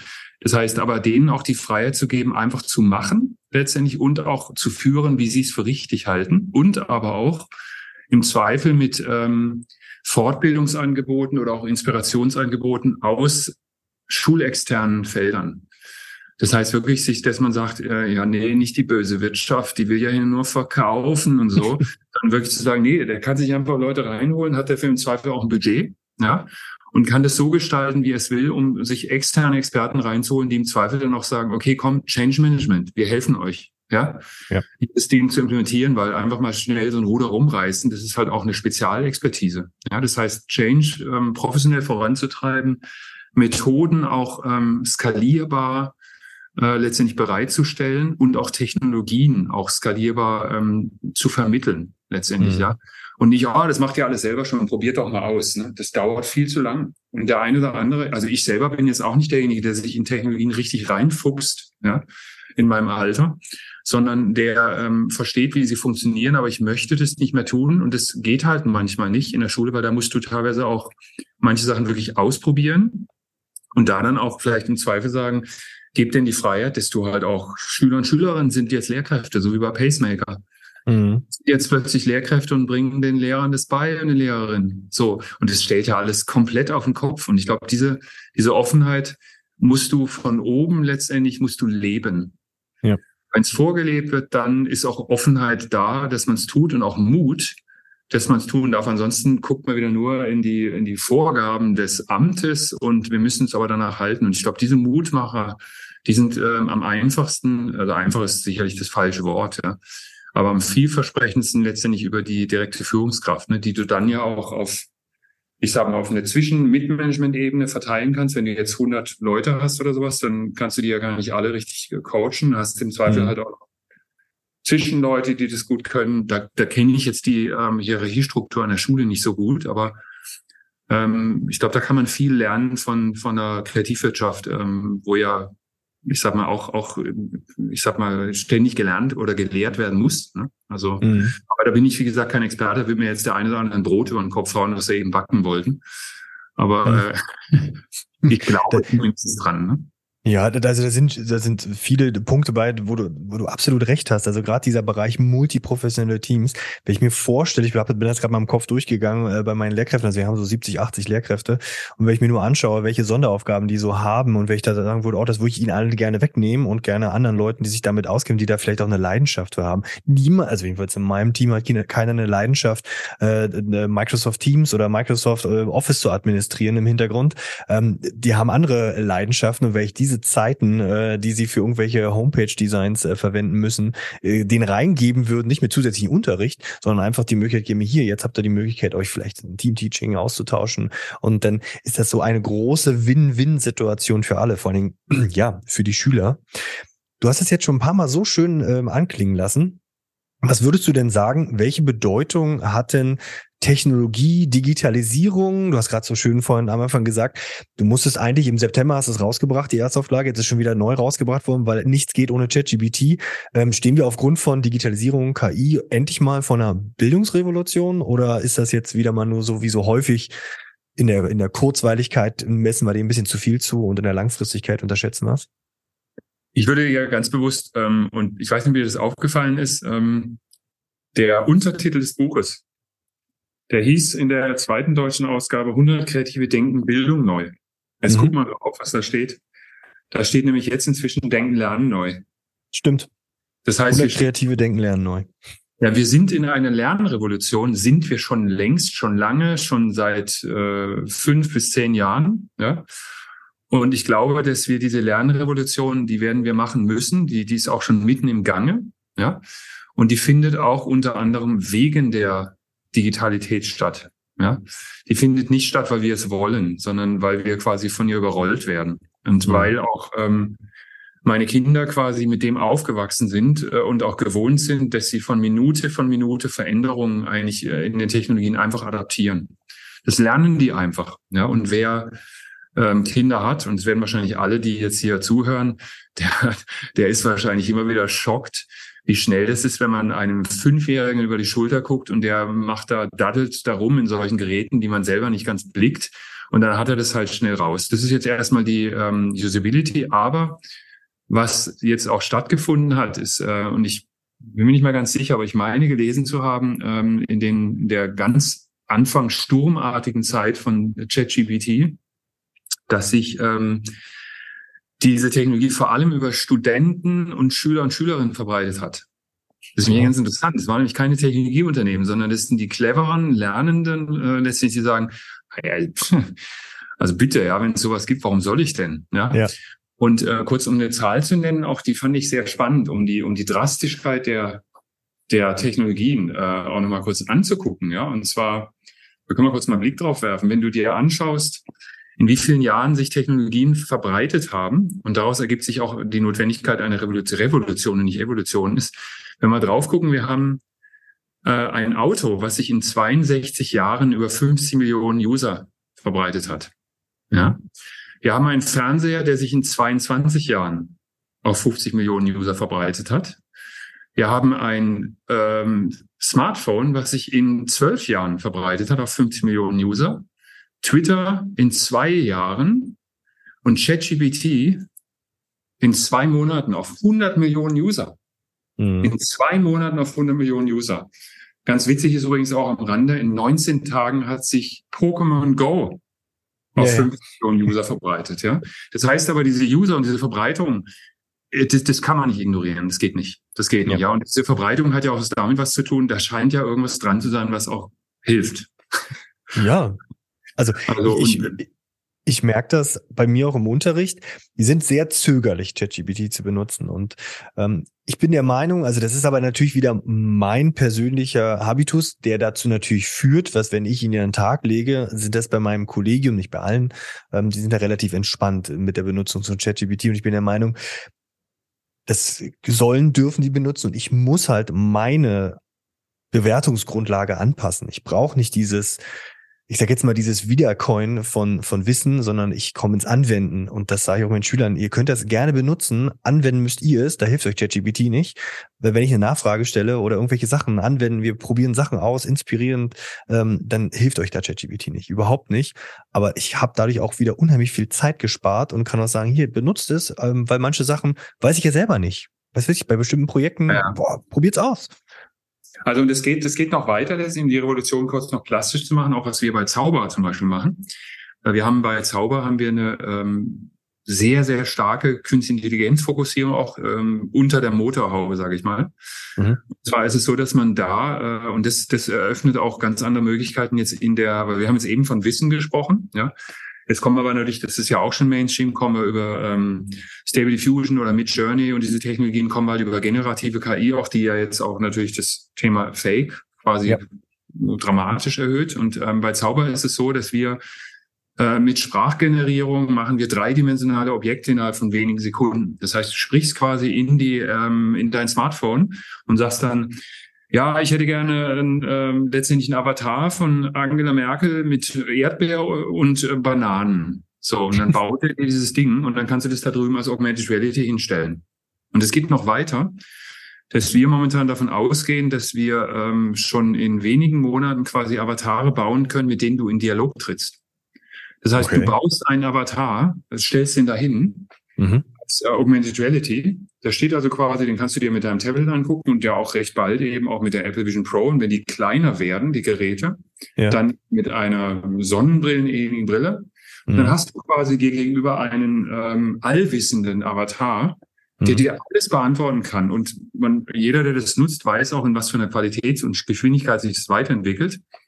Äh, die Khan Academy arbeitet auch gerade an, an äh, einer generativen KI, die dann auch die Quellen transparent macht. Ja. ja weil das ist ja das Wichtige letztendlich. Also wir werden nicht mal lange brauchen, dann kannst du dir quasi mit ähm, mit einer äh, sehr schmalspurigen Brille mit Augmented Reality deinen allwissenden äh, äh, Lehrer aus der Vergangenheit gerade gegenüberstellen, stellst ihm die Fragen. Und da kommen wir zu der Kern, zu einer der wichtigsten Kernkompetenzen jetzt. Und das ist für mich die größte Revolution eigentlich. Das ist die Kraft der Semantik. Mhm. Das heißt, die Sprache wird so wichtig, weil du nämlich ansonsten das Wissen nicht steuern kannst. Und die Fähigkeit, die richtigen Fragen zu stellen. Das ist eine mhm. der wichtigsten Fähigkeiten. Und man sagt auch im Management, wer fragt, der führt. Mhm. Das heißt, wer die richtigen Fragen stellt als Manager, der kriegt die besten Antworten. Und diese zu erarbeiten, ist die Kernkompetenz letztendlich, die es jetzt auf uns zukommt. Das heißt, wir müssen die Schüler und Schülerinnen und die Lehrer und Lehrerinnen und jeden dazu trainieren, quasi die Fragen zu stellen, um die Probleme, uns an die Probleme heranzutasten, sei es jetzt im Team, sei es mit Technologien. Ja, und das ist ja quasi ein Flipped Problem Solving. Mhm. Ja, und das ist, äh, ist auch, glaube ich, ähm, was, was, wo wir wieder zu, zur Kernessenz zurückkommen, zur Imagination und zur Kreativität, weil du musst dir was vorstellen können, um die richtigen Fragen anleihen zu können, um dann wirklich auch die Technologien zu nutzen. Weil wenn du denen keine richtigen Fragen stellst, kommt nur Müll raus. Und das ist schon, das ist hohe Kunst, ne? Das ist schon äh, gar nicht so. Und das bewegt, also das in, in unserer Branche und der Kreativität, oder da, das beherrschen ganz wenige. Mhm. Das ist schon nicht so. Und aber du merkst es auch, wenn du Kreativitätsmethoden hast. Ähm, und du hast, also ich mache das zum Beispiel bei dieser Speed Ideation, die ja auch im neuen Buch drin ist, oder die wir auch mit Lehrern und Lehrern jetzt sehr gerne an Landesinstituten machen. Das sind einfach nur klare Inspirationsfragen. Mhm. Das heißt, die arbeiten nicht auf einer Problemstellung, die man vorher diskutiert hat oder so, sondern du arbeitest auf einer Frage, die du vor dir hast. Nur diese eine Frage und dann schreibst du auf, was dir einfällt. Mhm. mhm. Diese Geschichte ähm, letztendlich, das würde ich mit Schülern auch mal ausprobieren an, an eurer Stelle. Ist echt spannend, wenn du viel Zeit damit beschäftigst, eine Frage rauszuschälen, dann mhm. kriegst du die besten Ergebnisse. Und da braucht man aber halt für eine Frage eine halbe Stunde. Ja. Sind wir, sind wir wieder bei der, bei, bei der Zeit. Und ich würde da auf jeden Fall zustimmen. Die größte Schwierigkeit aktuell noch für die Schülerinnen und Schüler ist, die richtigen Fragen an die, Chat, äh, an, an die KI zu stellen. Ja, ähm, das merke ich, dass ich ihnen das sozusagen beibringen muss. Aber dazu muss ich mich ja selbst erstmal befähigen. Ja, das ist sicherlich schon mal die größte Herausforderung. Und ich würde einen Punkt auf jeden Fall noch ergänzen von den zwei Punkten, die gesagt hast, die unheimlich wichtig sind. Ich würde noch ergänzen, dass ich jetzt an den Punkt äh, hinkommen muss, den Schülern beizubringen, zu unterscheiden, was ist ist das real, ist es nicht real? Und dass ich die Sachen auch hinterfrage, weil das wird sowieso, glaube ich, auch noch eine spannende Entwicklung. Ähm, eine KI ist halt ähm, auf Grundlage von Menschen, die sich jetzt natürlich da weiterentwickelt, aber die Grundlage sind erstmal Menschen mit all ihren Fehlern, mit, vor allem mit all ihren Vorurteilen, ja. Und das haben wir schon einige Studien herausgefunden, dass ChatGPT leider noch ein bisschen vorurteilsbehaftet ist, auch im politischen ähm, Sinne. Und da finde ich es ganz spannend, dass ich das den Kindern beibringen muss. Aber auch da muss ich ja die Lehrkräfte erstmal wieder befähigen. Also welches Rüstwerkzeug muss ich eigentlich in der Ausbildung, wo wir am Anfang sind, ihnen überhaupt beibringen? Ja, da kommen wir auch zu dem, zu dem wichtigen Punkt, der ja ähm, uns alle betrifft und der im Berufsumfeld sowieso, ähm, in der Kreativindustrie war das auch schon immer so, dass man, ja gut, du musst dich jeden Tag weiterbilden. Das ja. ist nicht mehr so, dass ich als Lehrer, ja, ich habe Lehramt studiert. Ja, jetzt mache ich das so. Nee. Mhm. Leider ist es so, dass man sich halt eben jeden Tag weiterbilden muss. Und da kommen wir wieder zu der Zeit auch. Diese Zeit muss man auch schaffen. Für mhm. die Lehrer und Lehrerin, für den Schulleiter genauso. Da brauchst du wirklich, ähm, genauso wie wir es vorhin hatten mit den ähm, mit der Vier-Tage-Woche für die Schüler und Schülerinnen, brauchst du vielleicht einen Tag pro Woche, wo du dich fortbildest.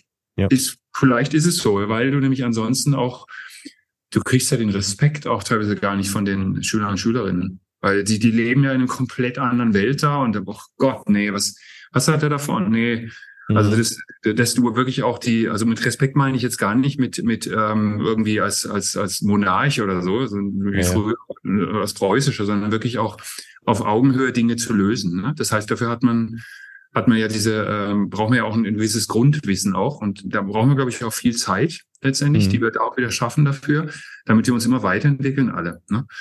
Und das ist ähm, das ist ja erst der der Anfang, den wir jetzt an der Oberfläche quasi, an dem wir kratzen. Ja? Mhm. Das, äh, und das wird sich ständig so weiterentwickeln. Und ähm, es ist natürlich auch, glaube ich, eine, eine Herausforderung, auch dieses ähm, das zu strukturieren. Also was da ein ganz schönes Beispiel ist, das ist auch in der neuen Ausgabe, ist vom Professor Dr. Andreas Dengel, äh, ist letztendlich ist so diese ja, ist die, die Darstellung des, ähm, des Schulfachs ähm, digitale Welt, ne, was jetzt ja in, in Hessen auch äh, ja. gerade Start gebracht wird, was finde ich ganz toll strukturiert ist nach dem äh, Darkschul-Dreieck, wo du halt sagst, okay, komm, lass uns das so strukturieren.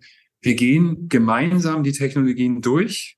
Hm. Was gibt's eigentlich? Lernen Sie kennen. Dann diskutieren wir darüber, was haben Sie für Implikationen? Also wenn man sich anguckt, was wir vor äh, 48 Stunden erlebt haben äh, in Russland, also ich war mir nicht sicher, ob das real war.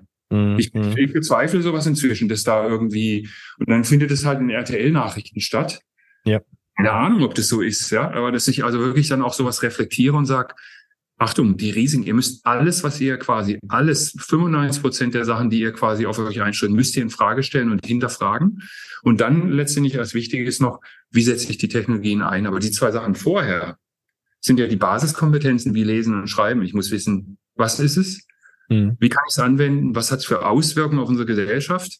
Und dann letztendlich, was kann ich damit selber tun? Aber ich glaube, wenn wir diese zwei Sachen von diesem Dreieck nicht vorher jetzt vermitteln und auch schnell so ein Schulfach flächendeckend einführen, ne, dann ist es, äh, finde ich, ein, äh, ein ziemlicher Blocker, nicht nur der Revolution, sondern auch, ich finde, es ist eine Chancenungleichheit für die, für die äh, Schüler und Schüler und auch für die Lehrer und Lehrerinnen, die da drin sind. Ja. Weil die haben, die haben keine Relevanz mehr. Es hat einfach keine Relevanz was wir dann tun. Ne?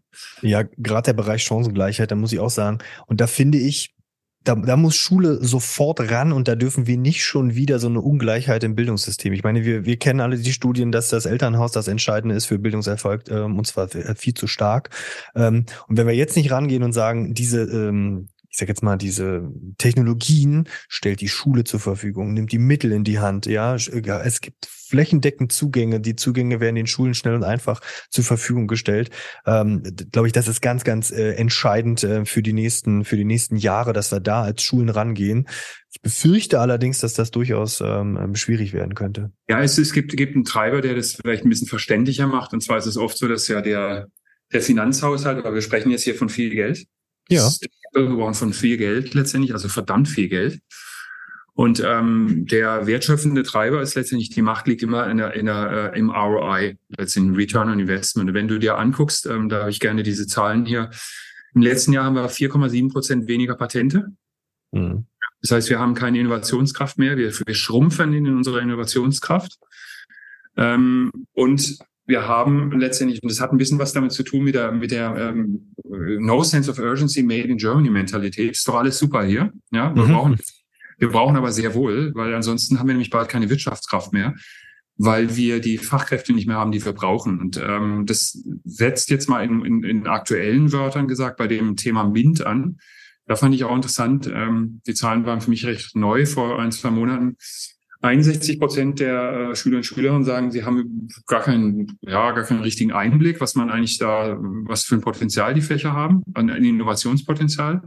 Und 22 Prozent sagen, die MINT-Fächer sind nicht kreativ genug. Das heißt, es ist langweilig. Physik, Mathe, ja. Biologie ist langweilig. So, das sind aber die Fächer, die dazu führen, also vor allem auch dann nachher dann äh, Physik und Mathematik in Kombination zu ähm, Engineering etc., zu ähm, Innovationskraft und auch, äh, ich sag mal, neuen Technologien. Ne?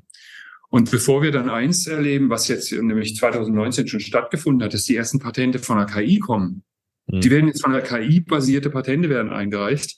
Sollten wir selber gucken, dass wir unsere Wertschöpfungskraft, die ja hier in Deutschland ohne Rohstoffe mhm. auf Innovationen und Ideen basiert, dass ja. wir da unser Bildungssystem ein bisschen moderner kriegen, weil sonst sind wir nämlich nicht mehr wirtschaftsfähig in zehn Jahren. Ja. Und ich glaube, wenn man den Haken mal verstanden hat, dann ist Bildung kein nischiges Problem, sondern es ist ein gesamtgesellschaftliches Problem, was uns den Wohlstand kosten wird, weil wir haben weniger letztendlich Arbeitskräfte, die, also ich meine, wir werden alle mehr älter, die haben keine Innovationskraft, die haben keine Rohstoffe. Wo soll es denn herkommen?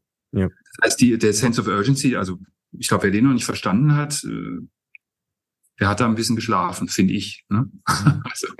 Ja, da, da stimme ich dir auf jeden Fall zu. Und ich, ich, ich merke das ja auch bei uns, dass wir dass wir immer mehr dafür sorgen müssen, dass wir die Kompetenz, deshalb da haben wir sehr gute Partner, Firmen, ja, die bei uns vorstellig werden, die mit Schülerinnen und Schülern kooperieren werden, Kooperationsverträge. Da, die Firmen haben es, glaube ich, schon verstanden, dass da das Potenzial an sie herankommt. Davon rede ich jetzt nicht nur den handwerklichen Fachkräftemangel, den ich ja bei mir auch habe. Ich bin an der Gesamtschule, ich habe also sämtliche äh, Bildungsschichten äh, sozusagen vor mir.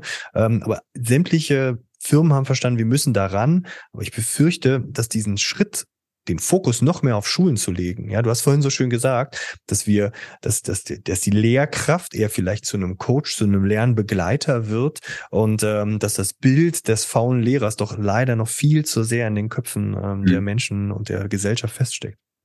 Ja, ich glaube, was, ähm, wir sind ja jetzt dann doch schon in den letzten zwei, drei Minuten oder vier Minuten waren wir ja dann doch schon so ein bisschen in der Klagestimmung. Ich glaube, die müssen wir mal ganz kurz wieder rausziehen hier, weil ähm, also ich, ich glaube, man braucht ähm, die Mittel vor allem, um das sichtbar zu machen, was es an unfassbar großartigen Beispielen und ähm, Dingen schon gibt in allen Schulen. Also ja. wirklich in, in, vielen, nicht allen, aber in den äh, wirklich vielen Schulen.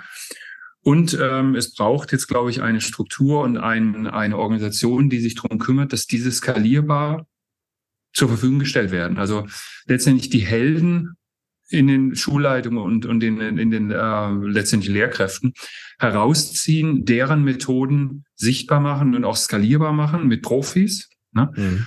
die dann mehr oder weniger äh, einfach skalieren. Also einfach ist jetzt wieder ein falsches Wort, aber es gibt einfach so coole Dinge auch. Und das ist ja das auch der, der Grund gewesen für mein Buch letztendlich. Ich wollte sichtbar machen und denen eine Bühne geben, die es schon tun.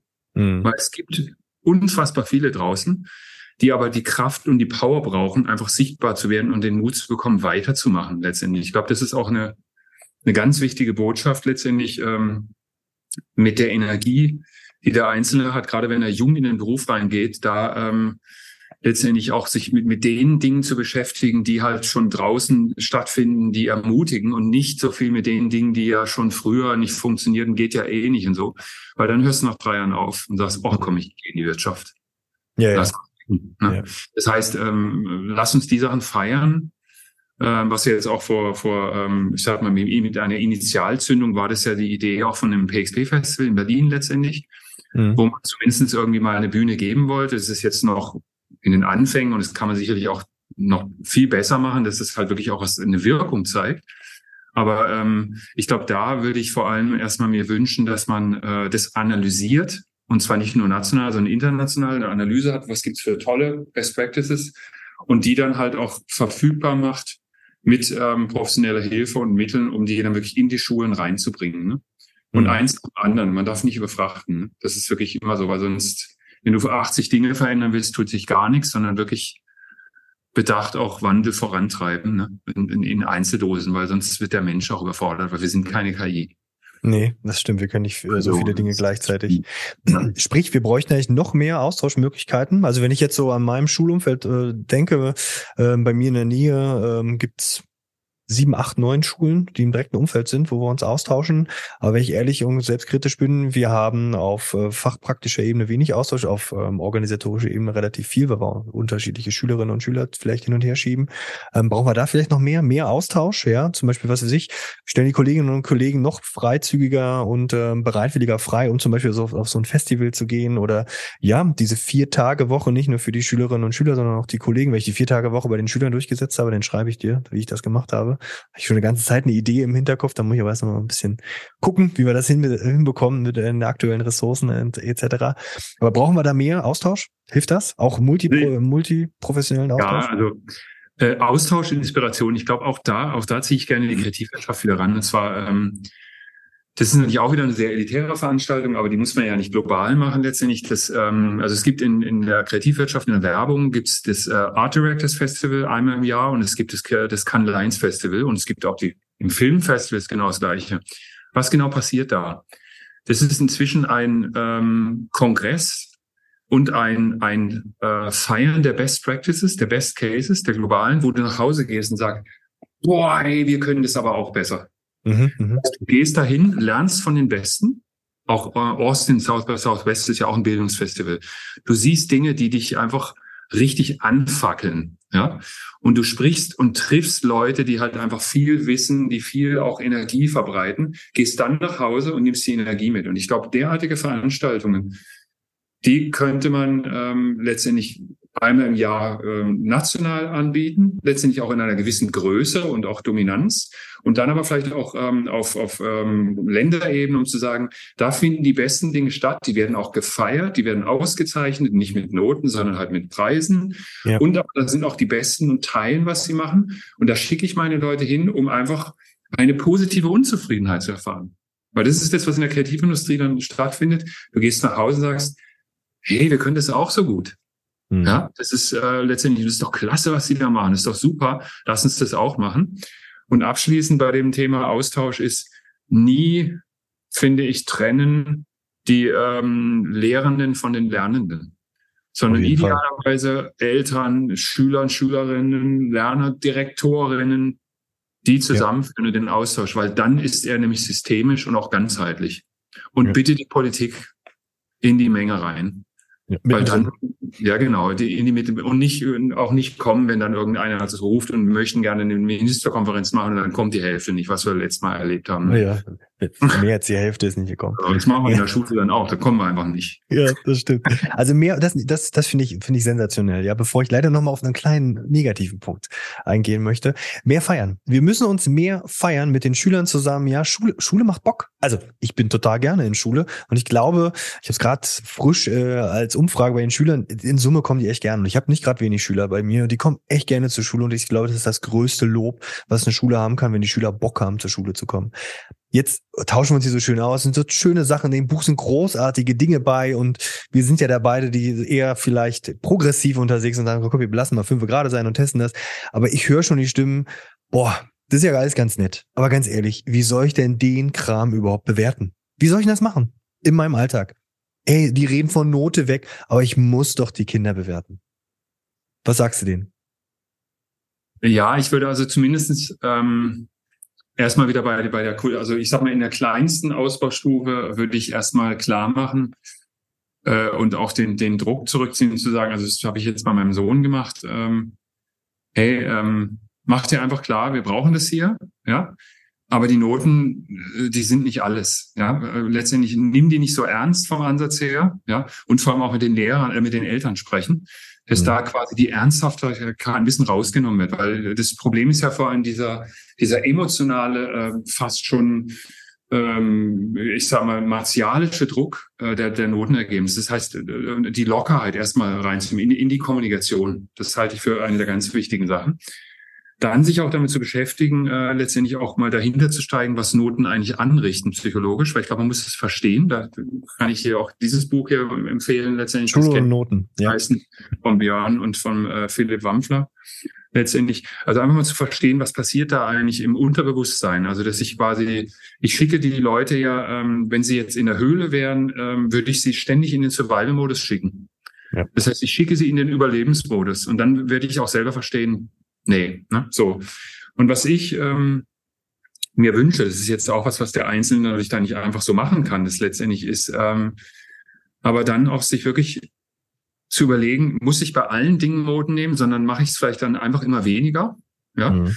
ich mache dann halt im Zweifel ja ähm, keine, zumindest schaffe ich die Tests oder sowas. Also ich mache wirklich nur das Minimale und fange aber an, auch Bewertung, eine Selbstbewertung einzubringen. Und vor allem auch, äh, da gibt es ein schönes Beispiel auch im, im äh, wenn Schule auf Ideen Buch äh, letztendlich bringt, ist es so dieses, ähm, da kann man auch von diesen Awards sprechen, äh, lernen letztendlich. Es sind ähm, qualitative Bewertungskriterien oder Beurteilungskriterien. Ja? Und zwar wirklich zu sagen, also ähm, ich habe, und, und da, da kann man mal reingucken hier, das ist ähm, letztendlich hier mal schnell über, überflogen, ist es so, haben die Leute das Problem verstanden? Mhm. Ja, nein. Ne? Vielleicht gibt es ja auch nur ein Plus und ein Minus letztendlich ja. Haben sie gut recherchiert? Haben sie sich überhaupt schlau gemacht oder haben die da schnell irgendwas runtergerotzt und haben dann in ChatGPT was rausgeballert und gut? Ne? Mhm. Dann ähm, haben Sie, was haben die eigentlich für eine Strategie letztendlich bei der Aufgabenlösung? Wie, wie haben die das gemacht? Dann, ähm, wie ist die Problemlösung generell? Wie findet ihr die? Ist es eine tolle Lösung? Ist die outstanding? Ist sie normal? Ist sie Standard? Ja? Ist sie spannend? Ähm, letztendlich ist sie klar. Ganz wichtig ist, verstehen wir alle, was da im Prinzip ähm, gelöst wurde und wie es gelöst wurde. Dann ist es lieber und ähm, letztendlich im Craft, sagt man, in der Handarbeit, ist es sauber und schön gemacht. Habt ihr wirklich Zeit darauf auch verwendet, es schön darzubieten. Und dann letztendlich, wie ist die Qualität der Präsentation? Mhm. Weil das sind alles Dinge, die, diese Dinge, die wir jetzt gerade bewertet haben, das sind Dinge, die der, später im Beruf so wichtig sind, ja, ja. um zu bestehen. Und das sind Dinge, die wir halt, äh, wenn wir die zum Beispiel bewerten, dann hat man was von den Noten. Ja. Mhm. Aber wenn ich jetzt bewerte, ja, vier plus in Mathe, bitteschön. Ja, was ja. machen wir damit? Ja. Was machen wir jetzt? Wenn er mir aber gesagt hat, nee, nee, also ähm, äh, letztendlich bei der Herangehensweise bist du bei der Stochastik oder so bist du halt und so weiter. Ne? Also das heißt, bewertet qualitativer oder nehmt euch auch Zeit, wenn ihr die Noten aushändigt, individuell dann auch nachzuarbeiten, woran lag es denn eigentlich? Was ist der Grund? Weil dann nehme ich als Schüler und Schülerin das mit. Ne? Mhm. Ansonsten kann man sich das auch sparen, die Zahlen. Ne? Ja, aber auf jeden Fall. Ich habe den Druck auch nicht und das ist natürlich einfach gesagt. Ne?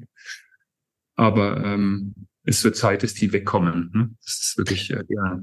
Ja, also ich, ich merke so zwei Punkte, würde ich da äh, gerne nochmal aufgreifen. Ähm, ich merke das, wie unfassbar gut und selbstkritisch äh, kritisch Schülerinnen und Schüler sein können in der Selbsteinschätzung. Ähm, und die sind bei mir mal ganz überrascht, wenn ich das, was sie sich selbst an Noten haben, gegeben haben, vollwertig einfließen lasse in ihre Bewertung. Das führt nicht dazu, dass sie sich nur Einsen geben. Überhaupt nicht. Die sind weiterhin selbstkritisch und dafür wäre ich auch bezahlt ähm, und bin dafür Profi, dass ich dann das einschätzen kann und mit ihnen ins Gespräch komme. Und was du auch eben gerade gesagt hast, dieser Punkt, nehmt euch Zeit, diese ins Gespräch zu geben, dieses Individualfeedback. Wenn ich überlege, wahrscheinlich hast du das auch schon erlebt, die besten Entwicklungsperspektiven haben sich aus dem Gespräch ergeben, aus dem Mitarbeitergespräch, aus dem Schülerinnen- und Schülergespräch mit vielleicht Zielen, die man gemeinsam festlegt. Und ein Punkt, den du gerade so schön aufgegriffen hast, ähm, ich habe das gemerkt mit einem Gespräch mit einer Kollegin. Wir probieren gerade so Cura-Modell bei uns einzuführen, ja, und da waren die in der Schweiz und haben da hospitiert und die haben unter anderem bei sich sozusagen dieses Notending abgeschafft und haben nur noch ähm, festgelegt, was ist dein Ziel? Und dann haben sie haben sie mit drei Punkten auf der Arbeit das festgelegt, indem sie sagen hier, wenn du dein Ziel erreicht hast, ist das ein grüner Punkt, ja, und wenn du dein Ziel übertroffen hast, ist das ein blauer Punkt und, und ein, ein, ein roter Punkt, wenn du es nicht erreicht hast, ja. Und dann nimmt das diesen diese Vergleichbarkeit der Note total raus ist wieder dieses typische, hey, was hast du bekommen? Ja. Nein, es ist was sehr Individuelles und ich finde das total charmant. Ja, das ist so einfach umzusetzen.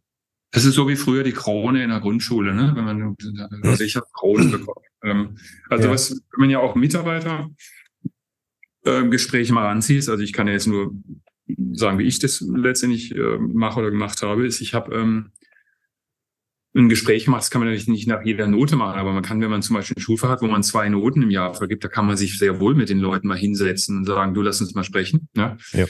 Spätestens im Elterngespräch bei Leuten, die es wirklich brauchen. Ähm, habe ich angefangen mal zu sagen, ähm, und ich hatte immer einen vergleichbaren Grund, äh, Fragebogen sagen, sag mal, was kann ich eigentlich besser machen?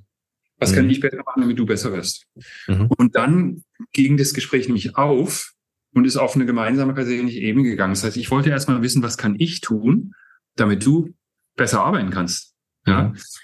Und dann bist du auf Augenhöhe letztendlich, ja. weil dann kannst du auch mal auspacken und dann ermutigst du und sagst, ja, und äh, machst dann auch selbstkritisch manche, ich weiß auch schon, dass ich an der Sache nicht so gut, und dann packen die richtig aus. Mhm. Und dann kommst du auf einen, einen Level und hast dann mehr oder weniger Felder, ähm, die, die Kompetenzbereiche, die Schwächen und Stärken, das hat man sich, äh, also habe ich mir dann mal sehr gut vorbereitet, habe die im Hintergrund für mich selber dann auch trotzdem auch ein bisschen bewertet, ja, aber nicht das kommuniziert, weil ich kann es dann besser einstufen nach, nach einem halben Jahr wieder, ja, wie er sich weiterentwickelt hat. Und ich bespreche aber dann im Prinzip über die einzelnen qualitativen Felder, um die es geht. Also sei es jetzt äh, was ist die Selbstständigkeit oder ähm, auch Eigenengagement und ähm, was weiß ich, auch die Ideenkraft oder sonst irgendwas, dass man auf die eingehen. Ich glaube, dass man sowas auch adaptieren kann auf Schulfächer, dass du sagst, Mensch, du, also in dem Bereich Stochastik oder sowas, da sehe ich Schwächen und so, wie können wir denn da besser werden? Also, dass man ja. sich zwei, drei einfach Sachen rauszieht und dann auch nach einem halben Jahr wieder sagt, du, wie ist es denn inzwischen? Bin ich, bin ich da auch besser geworden? Haben wir da ein bisschen dran gearbeitet oder sowas? Das heißt, eine ganz andere Arbeitsweise als hier ist deine Note, tschüss. Ne? Ja, ja. Bin nicht weiter. Ne? Und das ist aber, sind wir auch wieder beim Problem, dafür braucht man wieder die Zeit. Ne? Aber das ist, ja. finde ich, die wichtigste Aufgabe eigentlich. Ne? Auf jeden Fall. Und ich glaube, die Zeit kann ich mir, wenn wir irgendwann mal tatsächlich in Schule soweit sind, da kann mir ähm, ähm, KI durchaus helfen. Also wenn ich mir die, äh, die KI von Kahn ähm, anschaue, die du vorhin so leicht ange äh, angerissen hast, das ist schon sensationell, wie der, wie der mathematische Zusammenhänge dem Schüler erklärt auf seinem Niveau. Das ist, da brauche ich, da brauche ich den Lehrer wirklich nur noch als Begleiter, als Unterstützer, als Coach, als natürlich auch nochmal als Person zum Nachfragen. Wir wollen ja nicht nur immer nur auf den Bildschirm schauen, wir hatten es ganz am Anfang. Ähm, aber das, das sehe ich große Perspektiven und Chancen, Zeit einzusparen. Ja, das ist im Prinzip wie auch ein, ein, ein äh, Creative Leader, der ist äh, im Zweifel, wie gesagt, Photoshop 1.7 irgendwie letztendlich, äh, du hast keinen Plan vom Handwerk. Ja? Also ich, mhm. ich habe, glaube ich, auch schon seit seit 20 Jahren kein InDesign mehr geöffnet oder so. Ne? Mhm. Ich muss aber trotzdem beurteilen können, dass es jetzt gut ist oder schlecht ist, was da rauskommt. Ja, ja. Äh, letztendlich, wenn ich in der Position bin.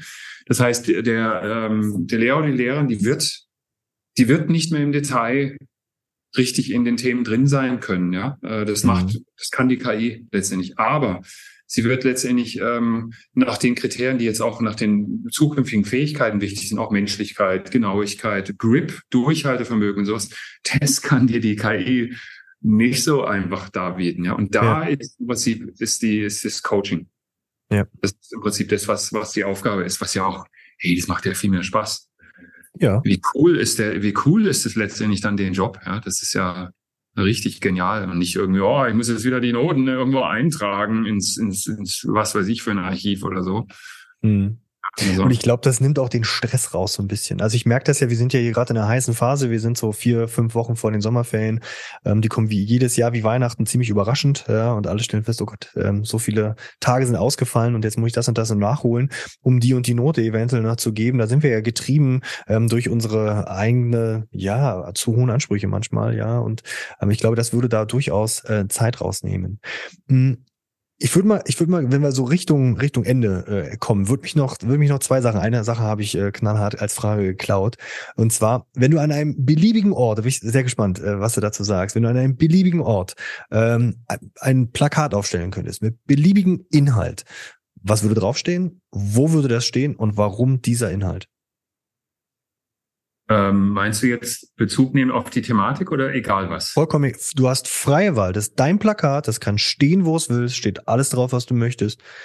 Deine, deine weiße Bühne sozusagen. Ähm,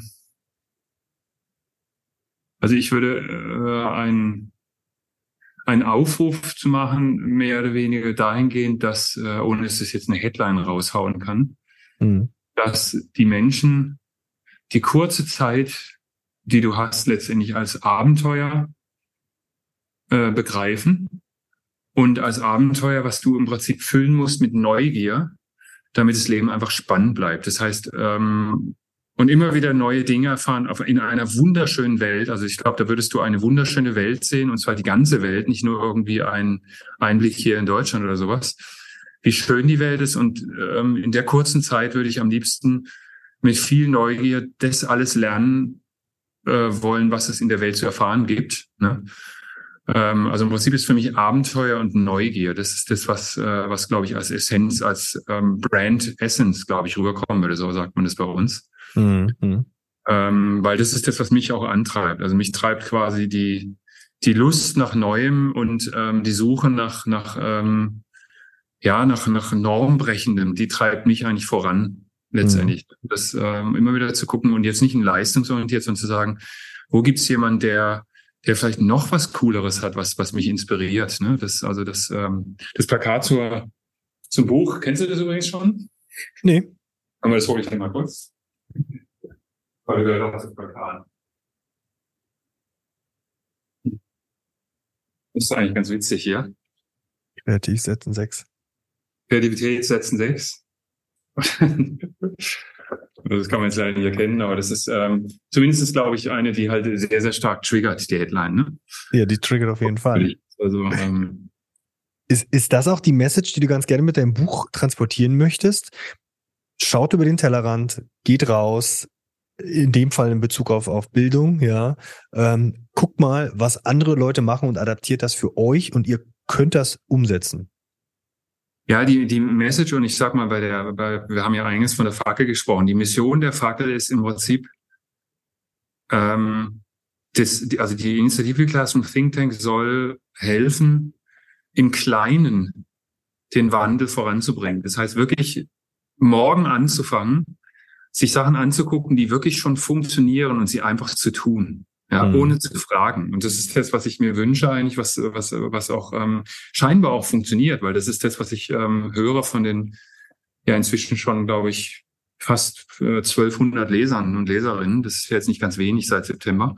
Ja. Letztlich, ähm, da, da höre ich die vermehrten Stimmen ähm, auch wirklich, ich habe es einfach genommen und kann was ausprobieren oder ich habe im Prinzip bin halt offener im Denken geworden. Ne? Und das ist also quasi die der Wunsch, im Kleinen etwas zu verändern und nicht den Anspruch zu haben, ah, ich muss jetzt irgendwie mit am großen Rad des Bildungssystems, weil das ist viel zu frustrierend.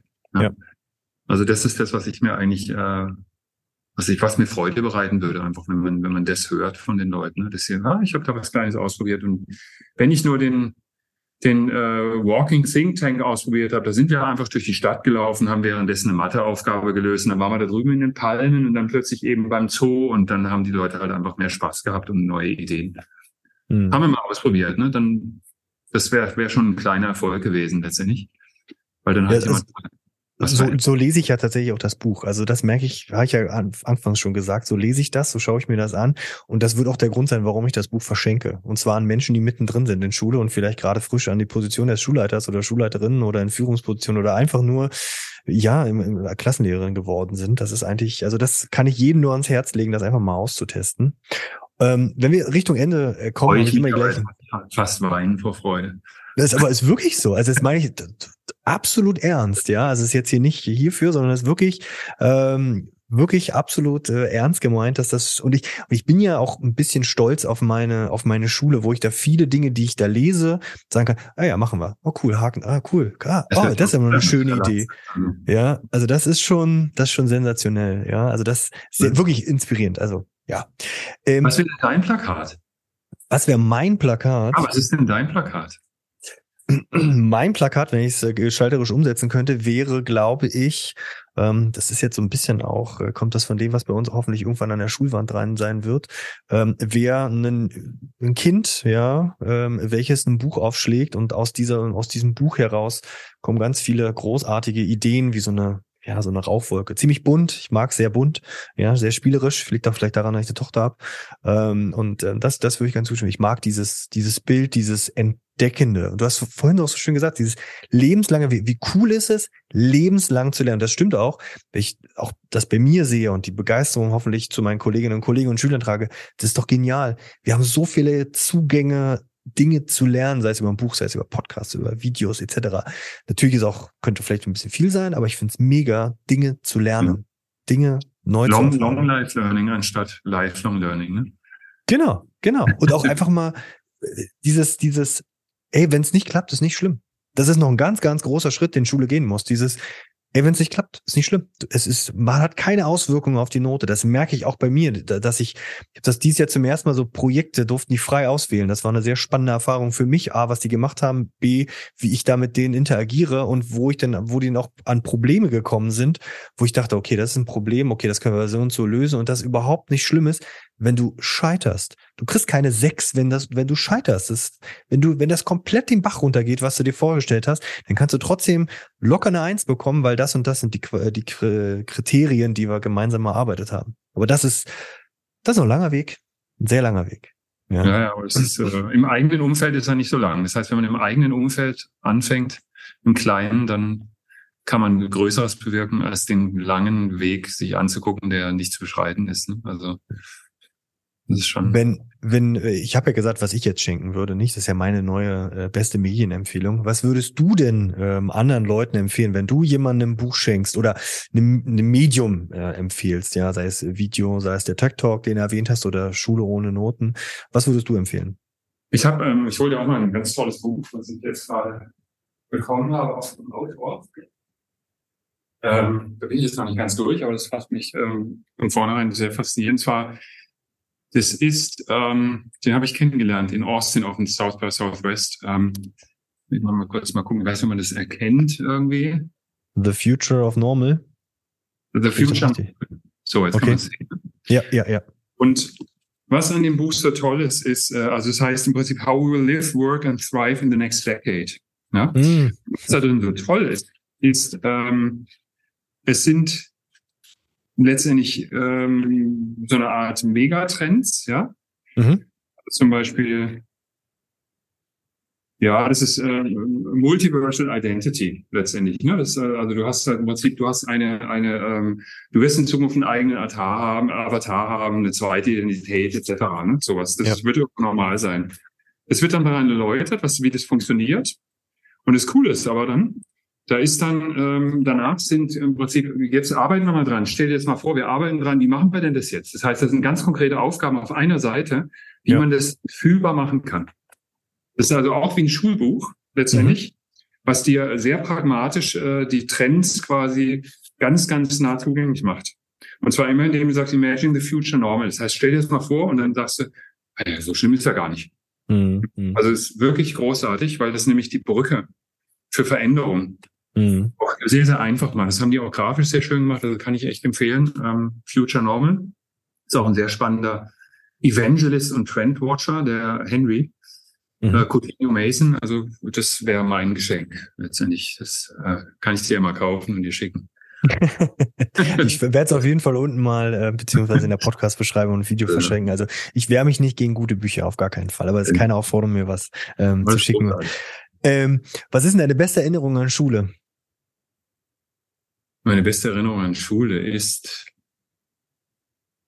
ähm, das war, glaube ich, der Auftritt der Abi-Band beim Abi-Ball. Ja, das ist, das ist wirklich die schönste. Das ist so ein bisschen so auch die, die ähm, emotionalste ähm, Erfahrung. Und zwar haben wir ähm, gemeinsam mit dem Thomas Kessel äh, und ähm, weiß gar nicht mehr, wie er hieß, den dritten ähm, letzten Abiturient haben wir tatsächlich We Are the World mit allen ähm, eingespielt, also wirklich mhm. eine richtige Aufnahme im Studio. Wir haben alle Leute dazu gebrungen, dass sie singen, obwohl die auch nicht singen konnten. Also war dramatisch lange hat's gedauert.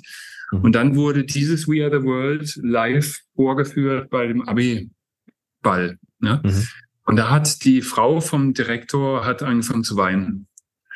Und das war schon echt ziemlich cool. Also letztendlich so dieses, diesen, ähm, wo du auch merktest, also aber dieser, dieser Song war natürlich auch so die, die Last äh, loslassen, ne? Ja. Ähm, der war natürlich umgetextet, der war jetzt auch fies umgetextet teilweise, ne? Klar, aber muss ja auch sein in Schule. Diese, diese monumentale ähm, Gemeinschaftkeit und dann aber auch dieses, wie, wie dieses Lied rübergegangen ist, auch in die Direktions- und äh, Lehrkraftebene, die Emotionen. Das war einfach unfassbar cool. Das ist also eigentlich eher der After-School-Moment. Ich glaube, der schönste Schulmoment.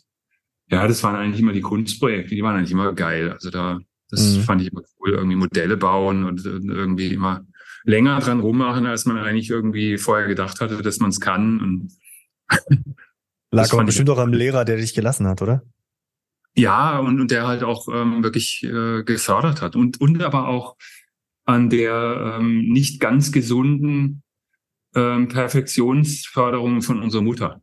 Das ist was, okay. was auch psychologisch dazu geführt hat, dass wir wirklich einen absoluten Grip und Perfektionsdrang hatten, ähm, bis zu einer Ölmalerei und Zeichnung, die fotografisch war, weil wir was? uns dadurch ähm, auch ähm, Wertschätzung erkauft haben. Das hört sich jetzt hart an, aber es ist so, dass also die, die Perfektion in der Zeichnung, glaube ich, ist auch ähm, ein Faktor gewesen, weil wir dadurch einfach uns Wertschätzung geholt haben. Ne? Das ist also psychologisch jetzt nicht so wertvoll. Mhm. Ähm, aber es hat halt dann auch Erfolge gegeben in den Noten. Und, aber das ja. war jetzt nicht so, würde ich nicht so machen. Wirst du sicherlich noch machen, aber dadurch, dass es ja, ja befähigt bist, das zu reflektieren, kannst du das ja sehr gut einordnen. Ja, ja. Wäre wär das auch ein Rat an dich selbst oder also ans Vergangene oder vielleicht zukünftige Ich, auch in Verbindung mit den Kindern, dass man sagt, hier, es muss nicht alles die 100 Prozent sein. Ja. Es gehen auch die. Das, das ist witzig, 80. dass du das fragst. Ich, ich musste vor zwei Monaten für die Absatzwirtschaft, das ist eine Marketingzeitschrift, sollte ich einen Brief an mein vergangenes Ich schreiben. ziemlich, ziemlich geil eigentlich. Und äh, da ja. ist in der Tat, sind, sind zwei Ratschläge. Also das eine ist, äh, nimm dich nicht so ernst. Mhm. Nimm auch die, ähm, die Projekte nicht ganz so ernst. Ähm, zum Glück habe hab ich die Weisheit nach dem Buch gehabt, weil das Buch haben wir schon sehr ernst genommen. Ja. So jetzt aussehen, wie es aussieht. Auch gut so. Dann, ja, ist auch gut so, genau. Und ähm, dann aber letztendlich auch noch nimm dadurch, dass du die Sachen nicht so ernst nimmst, hast du auch mehr Zeit für Freundschaften. Mhm. Also das heißt wirklich, nimm dir dadurch auch mehr Zeit für die Projekte, die dir jetzt nicht so ein perfekte, perfektes Ergebnis schenken, sondern auch einfach mehr Zeit mit mit Freunden etc. Das, das wäre sowas, was ich, was ich ähm, auf jeden Fall mitgeben würde, weil da bin ich nicht so gut drin. Ja, also für mich sind die sind die, die ähm, Projekte und, und, und äh, solche Sachen sind besser als letztendlich, äh, also bei der Familie ist mir die Zeit extrem heilig, da mache ich auch viel, aber bei Freunden, da, ja, da, da können wir besser werden. Mhm. Umso also, dankbarer bin ich für die Zeit, die du dir für das hier genommen hast. ähm, eine Frage vom letzten Gast, ja, die kennst du natürlich noch nicht. Das war äh, Nils Feigenwinter, der ist der CEO von Bling. Die bauen so eine, äh, also was bauen die? Die wollen das Taschengeld neu revolutionieren. Und ja, der hat eine, ja, dann brauche ich ja nicht Bling, mehr auswählen, wer das Ihn, ihn habe ich doch mal kennengelernt. Bling ist, ist eine tolle ist eine App, ne? Genau, genau. Der hat ja. das Verbindung mit der Kreditkarte, ja, mit dem, ähm, ja, kooperieren wir so ein bisschen, beziehungsweise den hatte ich als letztens im Interview gehabt und der hat gefragt, passend logischerweise, ja, äh, was war das erste, was du von deinem Taschengeld gekauft hast? Weißt du das noch? Äh, ich glaube Kindermilchschnitten. Das ist ein ähm, Klassiker. Kindermilchschnitten oder, oder Fünfer-Sachen. Das heißt, hieß für Fünfer-Sachen. Das waren diese, dieses Weingummi, äh, saure Gurken und sowas ja. und ähm, Zehner-Eis, zehn, zehn Pfennig-Eis, dieses, wo man so abbeißt. Ja, ja, ja. Dieses Wassereis, oder? Ist das ja? ja, genau. ja, ja, ja. Dr. Das, ja. Dr. Freeze.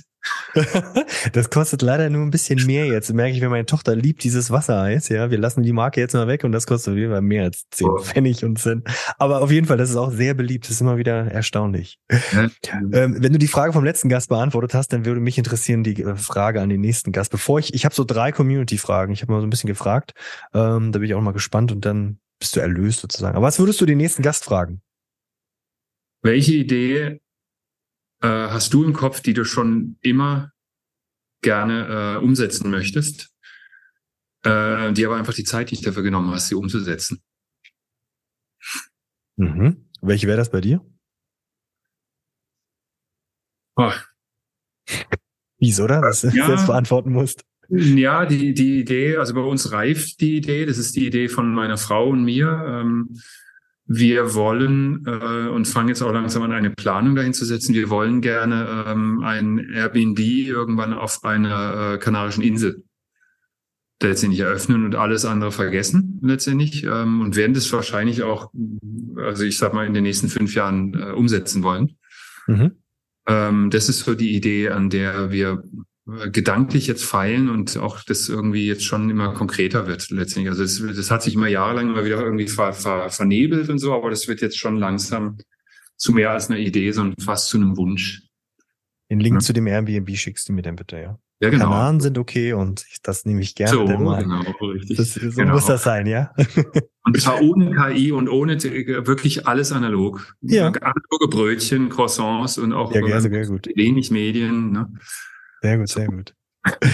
Ähm, gibt es eine Idee aus dem Buch, jetzt kommen wir zu den drei Community-Fragen, ähm, gibt es eine Idee aus dem Buch, die dich extrem, also ganz besonders beeindruckt hat? Ich weiß, es ist schwer, Superlative sozusagen in äh, einer Vielzahl von großartigen Ideen, aber gibt es eine, die du sagen würdest, oh krass, das Ja, die, ähm, die kannst du auch, äh, die äh, letztendlich, die schicke ich dir nachher als Film, die kannst du ja dann gerne auch reinschneiden, weil die muss man eigentlich sehen. Ja? Mhm.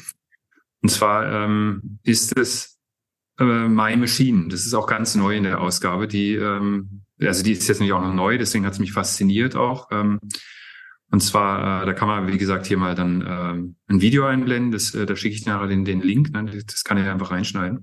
Mhm. Und My Machine ist ähm, von äh, Pete Gremont-Pré. Das ist auch eins der 100 innovativsten Bildungsprojekte global. Da gibt es so ein so ein Innovation ähm, Institut, die, die versuchen, die rauszuschälen. Und die ist, ist eigentlich sehr, sehr einfach zu erklären und ist aber auch sehr, sehr einfach zu verständlich, warum sie so äh, kreativitätsfördernd ist. Und zwar ist es so, ähm, die Idee ist, wir machen quasi ähm, Kinder letztendlich im ersten Schritt zu, äh, also in der Primary School, in der Grundschule zu ähm, den Ideengebern. Und zwar mhm. nur die Kinder. Das heißt, die dürfen quasi in freier Manier sagen, was ihre Traummaschine machen soll. Das heißt, jeder darf einen Roboter erfinden, letztendlich, der ähm, und es gibt keine Grenzen. Und was absolut verboten ist für ähm, denjenigen, der dieses übrigens als Franchise organisiertes System dann leitet, ist irgendwas zu sagen dazu, sondern die Ideen sind alle ernst zu nehmen. Und wenn jemand sagt, ha, also meine Schwester, die darf immer oben schlafen und nicht unten. Deswegen brauchen wir einen Roboter, der quasi einmal ermöglicht, dass ich oben und unten schlafe. Ja, dann wird das wichtig. Das Problem ist, müssen wir lösen. Oder wenn wir böse Geister unterm Bett haben, die man vertreiben muss und, und filtern muss von den Guten, dann müssen wir dieses Problem lösen. So. Mhm. Und diese, die Kinder werden dann wirklich auch vollgenommen. Und mit diesen Ideen geht man dann in Schritt zwei zu Universitätsstudenten und die machen jetzt ein Design vom Konzept. Das heißt, die machen einen Prototyp. Mhm. Und zwar mit allen Mitteln und Fähigkeiten, die sie haben. Letztendlich Design mit 3D-Software und sonst irgendwas. Cool. Die Kinder arbeiten jetzt mit diesen Studenten zusammen. Äh, und am Ende geht man dann im Schritt drei wirklich in die ähm, Berufsschulen und baut einen echten Prototypen von dieser Idee. So verrückt sie auch oh, ist. Genial. Ja. ja, es ist unfassbar. ähm, und dieses Video, komm, ich zeig's dir mal ganz kurz, aber es geht nur ganz kurz. Ähm, letztendlich mhm. ist es zu sehen, weil das ist auch so emotional. Ähm, das schauen wir uns einfach mal an und haben wir mal ganz kurz den Bildschirm jetzt sofort. Ähm, so, schauen wir mal ganz kurz. Siehst du den Bildschirm hier? Mhm. Schauen wir uns mal an. Mhm. Moment, hier unten muss ich nur, Entschuldigung. Our world is evolving all the time. Unexpected events on a local or global scale disrupt our lives. The fourth industrial revolution is giving us opportunities, yet is also attacking jobs. And an even much bigger wave is hitting our shores climate change. Navigating through this ever changing environment is challenging. More than ever before, we will have to rely on new ideas, new concepts, new answers. And these come from people who are confident to use their imagination to think outside of silos and to be inspired by the possibility to improve our society. This is not the privilege of a handful of intelligent, brave, and lucky women or men. All of us can do this as long as we have had the possibility to learn this in a supporting ecosystem. This is where My Machine brings an impactful solution. Our unique and multi award winning methodology unites all educational levels in three steps. Step one Children in primary schools invent their dream machine. Anything goes, as long as they really, really want it.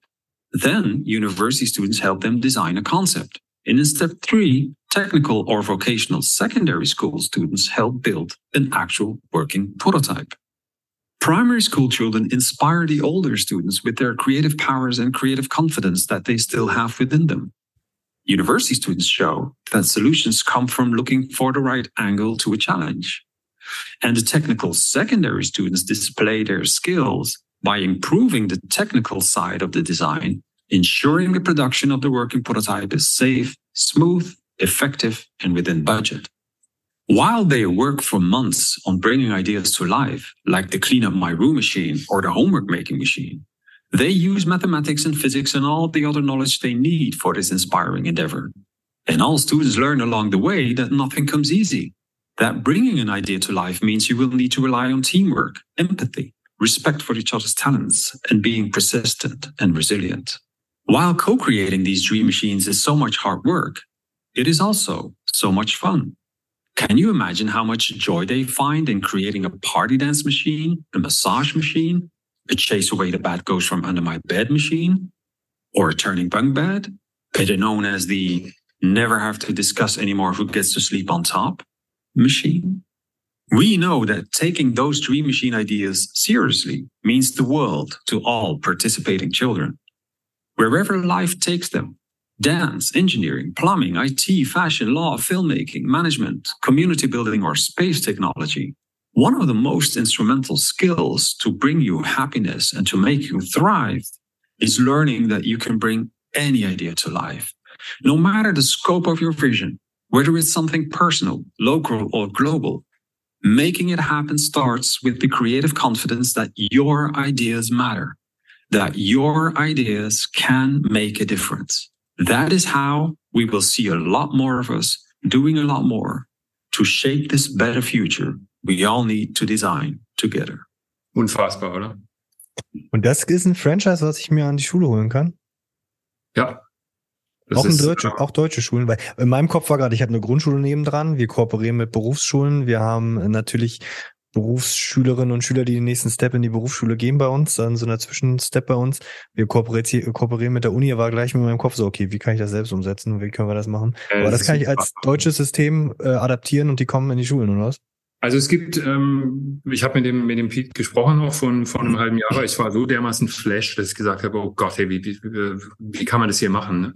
Mhm. Es gibt so ein, ähm, ein komplettes Guideline. Du hast, glaube ich, ähm, also es gibt es in neun Ländern inzwischen. Du musst pro, als Franchise-Nehmer, glaube ich, pro Jahr musst du irgendwie 3000 Euro oder sowas bezahlen. Ja, dann kriegst du ein komplettes Toolkit. Mhm. Da ist alles drin. Da steht, da steht genau, wie es funktioniert, alles bla und sowas. Ne? Was natürlich die, die Challenge ist, du brauchst halt eine Art Design Thinking Coach, der das, der das begleitet, ne? weil da, da muss ja immer die ganzen Sachen zusammenhalten etc. Aber äh, du kannst ja den mal direkt anschreiben. Also das ist ähm, bis jetzt letztendlich ist es so, dass die, die werden immer irgendwo mit einer Schule angefangen haben. Immer. Ja. Aber es ist, ich finde es so großartig, weil es halt, also die, die Essenz, die, die man halt rausziehen kann, ist wirklich, wenn jemand an Steve Jobs nicht geglaubt hätte, dann würde es kein Smartphone geben, ja, wenn er ja. nicht dran geglaubt hätte. Und er hat genau diese Fähigkeit vermittelt bekommen irgendwoher, wahrscheinlich von seinem äh, Onkel oder was. Ne? Mhm. Und ähm, diese, diese Kraft ist so wichtig, dass wir auch wir werden die Klimaprobleme sind, sind auch so groß wie eine, wie eine ähm, Maschine, die Gespenster verschickt. Ja. Weiß, vielleicht gibt's ja Gespenster, keine Ahnung. Bei den Kindern auf jeden Fall in dem der, der Glaube, ist das real, ja.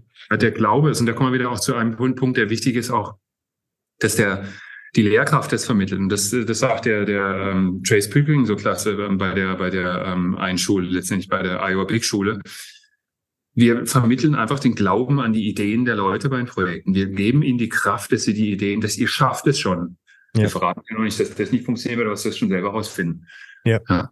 Das ist das. Also. Und ich glaube, wie krass das für die Grundschüler oder allgemein, egal welcher Schüler es ist, wenn ich mir was vorstellen könnte, diese Ideen wachsen ja und wenn ich dann sagen würde, hier, ich werde umgesetzt, also was für ein, mit was für ein Selbstbewusstsein ich auch da starte und ausgestattet bin, die Sachen zu machen und ja, also der, das ist das ist richtig cool. Also das kann ich verstehen, dass das äh, hängen geblieben ist. Das, das werde ich probieren mal zu adaptieren. Das mache ich auf jeden Fall. Habe ich so richtig Hunger. Ich glaube, jetzt müssen wir aufhören. Aber es war ein super cooles Gespräch. Ja, sehr gerne. Ich würde ich würde noch eine abschließende Frage würde ich gerne mitnehmen, weil die passt perfekt. Wie überzeugt man Lehrkräfte, die das System Schule gut finden, so wie es ist, von neuen Unterrichtskompetenzen oder Konzepten? Äh, das musst du nochmal kurz wiederholen. Die habe ich nicht ganz 100% verstanden. Wie, wie überzeugt man Lehrkräfte, die ja. das System Schule so gut finden, wie es jetzt ist, also ah. nichts verändern wollen, äh, davon, dass sie das, was geändert werden muss, also von neuen Unterrichtskonzepten, die wir hier ja ohne Ende aufgezeigt haben? Hm. Ich glaube, durch die Begeisterung, die, die man beobachten kann, wenn man es halt äh, anders macht. Mhm. Ich kann mir nicht vorstellen, dass das, was äh, Bestand, äh, Bestand ist, letztendlich, äh, dass das zu Begeisterung führt. Äh, letztendlich. Mhm. Also wenn derjenige es schafft, dann, dann soll er auch so weitermachen. Ja. Super, aber wenn er für Begeisterung schafft, dann ist es perfekt, wie er es macht. Dann kann er auch im alten System bleiben. Völlig wurscht. Ja, ja. nur dass die Schüler. Aber wenn die Begeisterung nicht da ist, dann, ähm, ja. ich glaube, das ist, aber das ist menschlich, Begeisterung. Ne? Also, ja. Absolut. Dann vielen lieben Dank für diesen spannenden Austausch und ähm, ich ja vielen lieben Dank. Wenn Fragen sind, dann äh, per Mail an mich oder einfach als Kommentar unten drunter und dann werden wir schon äh, für die jeweiligen Antworten sorgen. Vielen lieben Dank. Bis zum ja vielleicht nächsten Mal.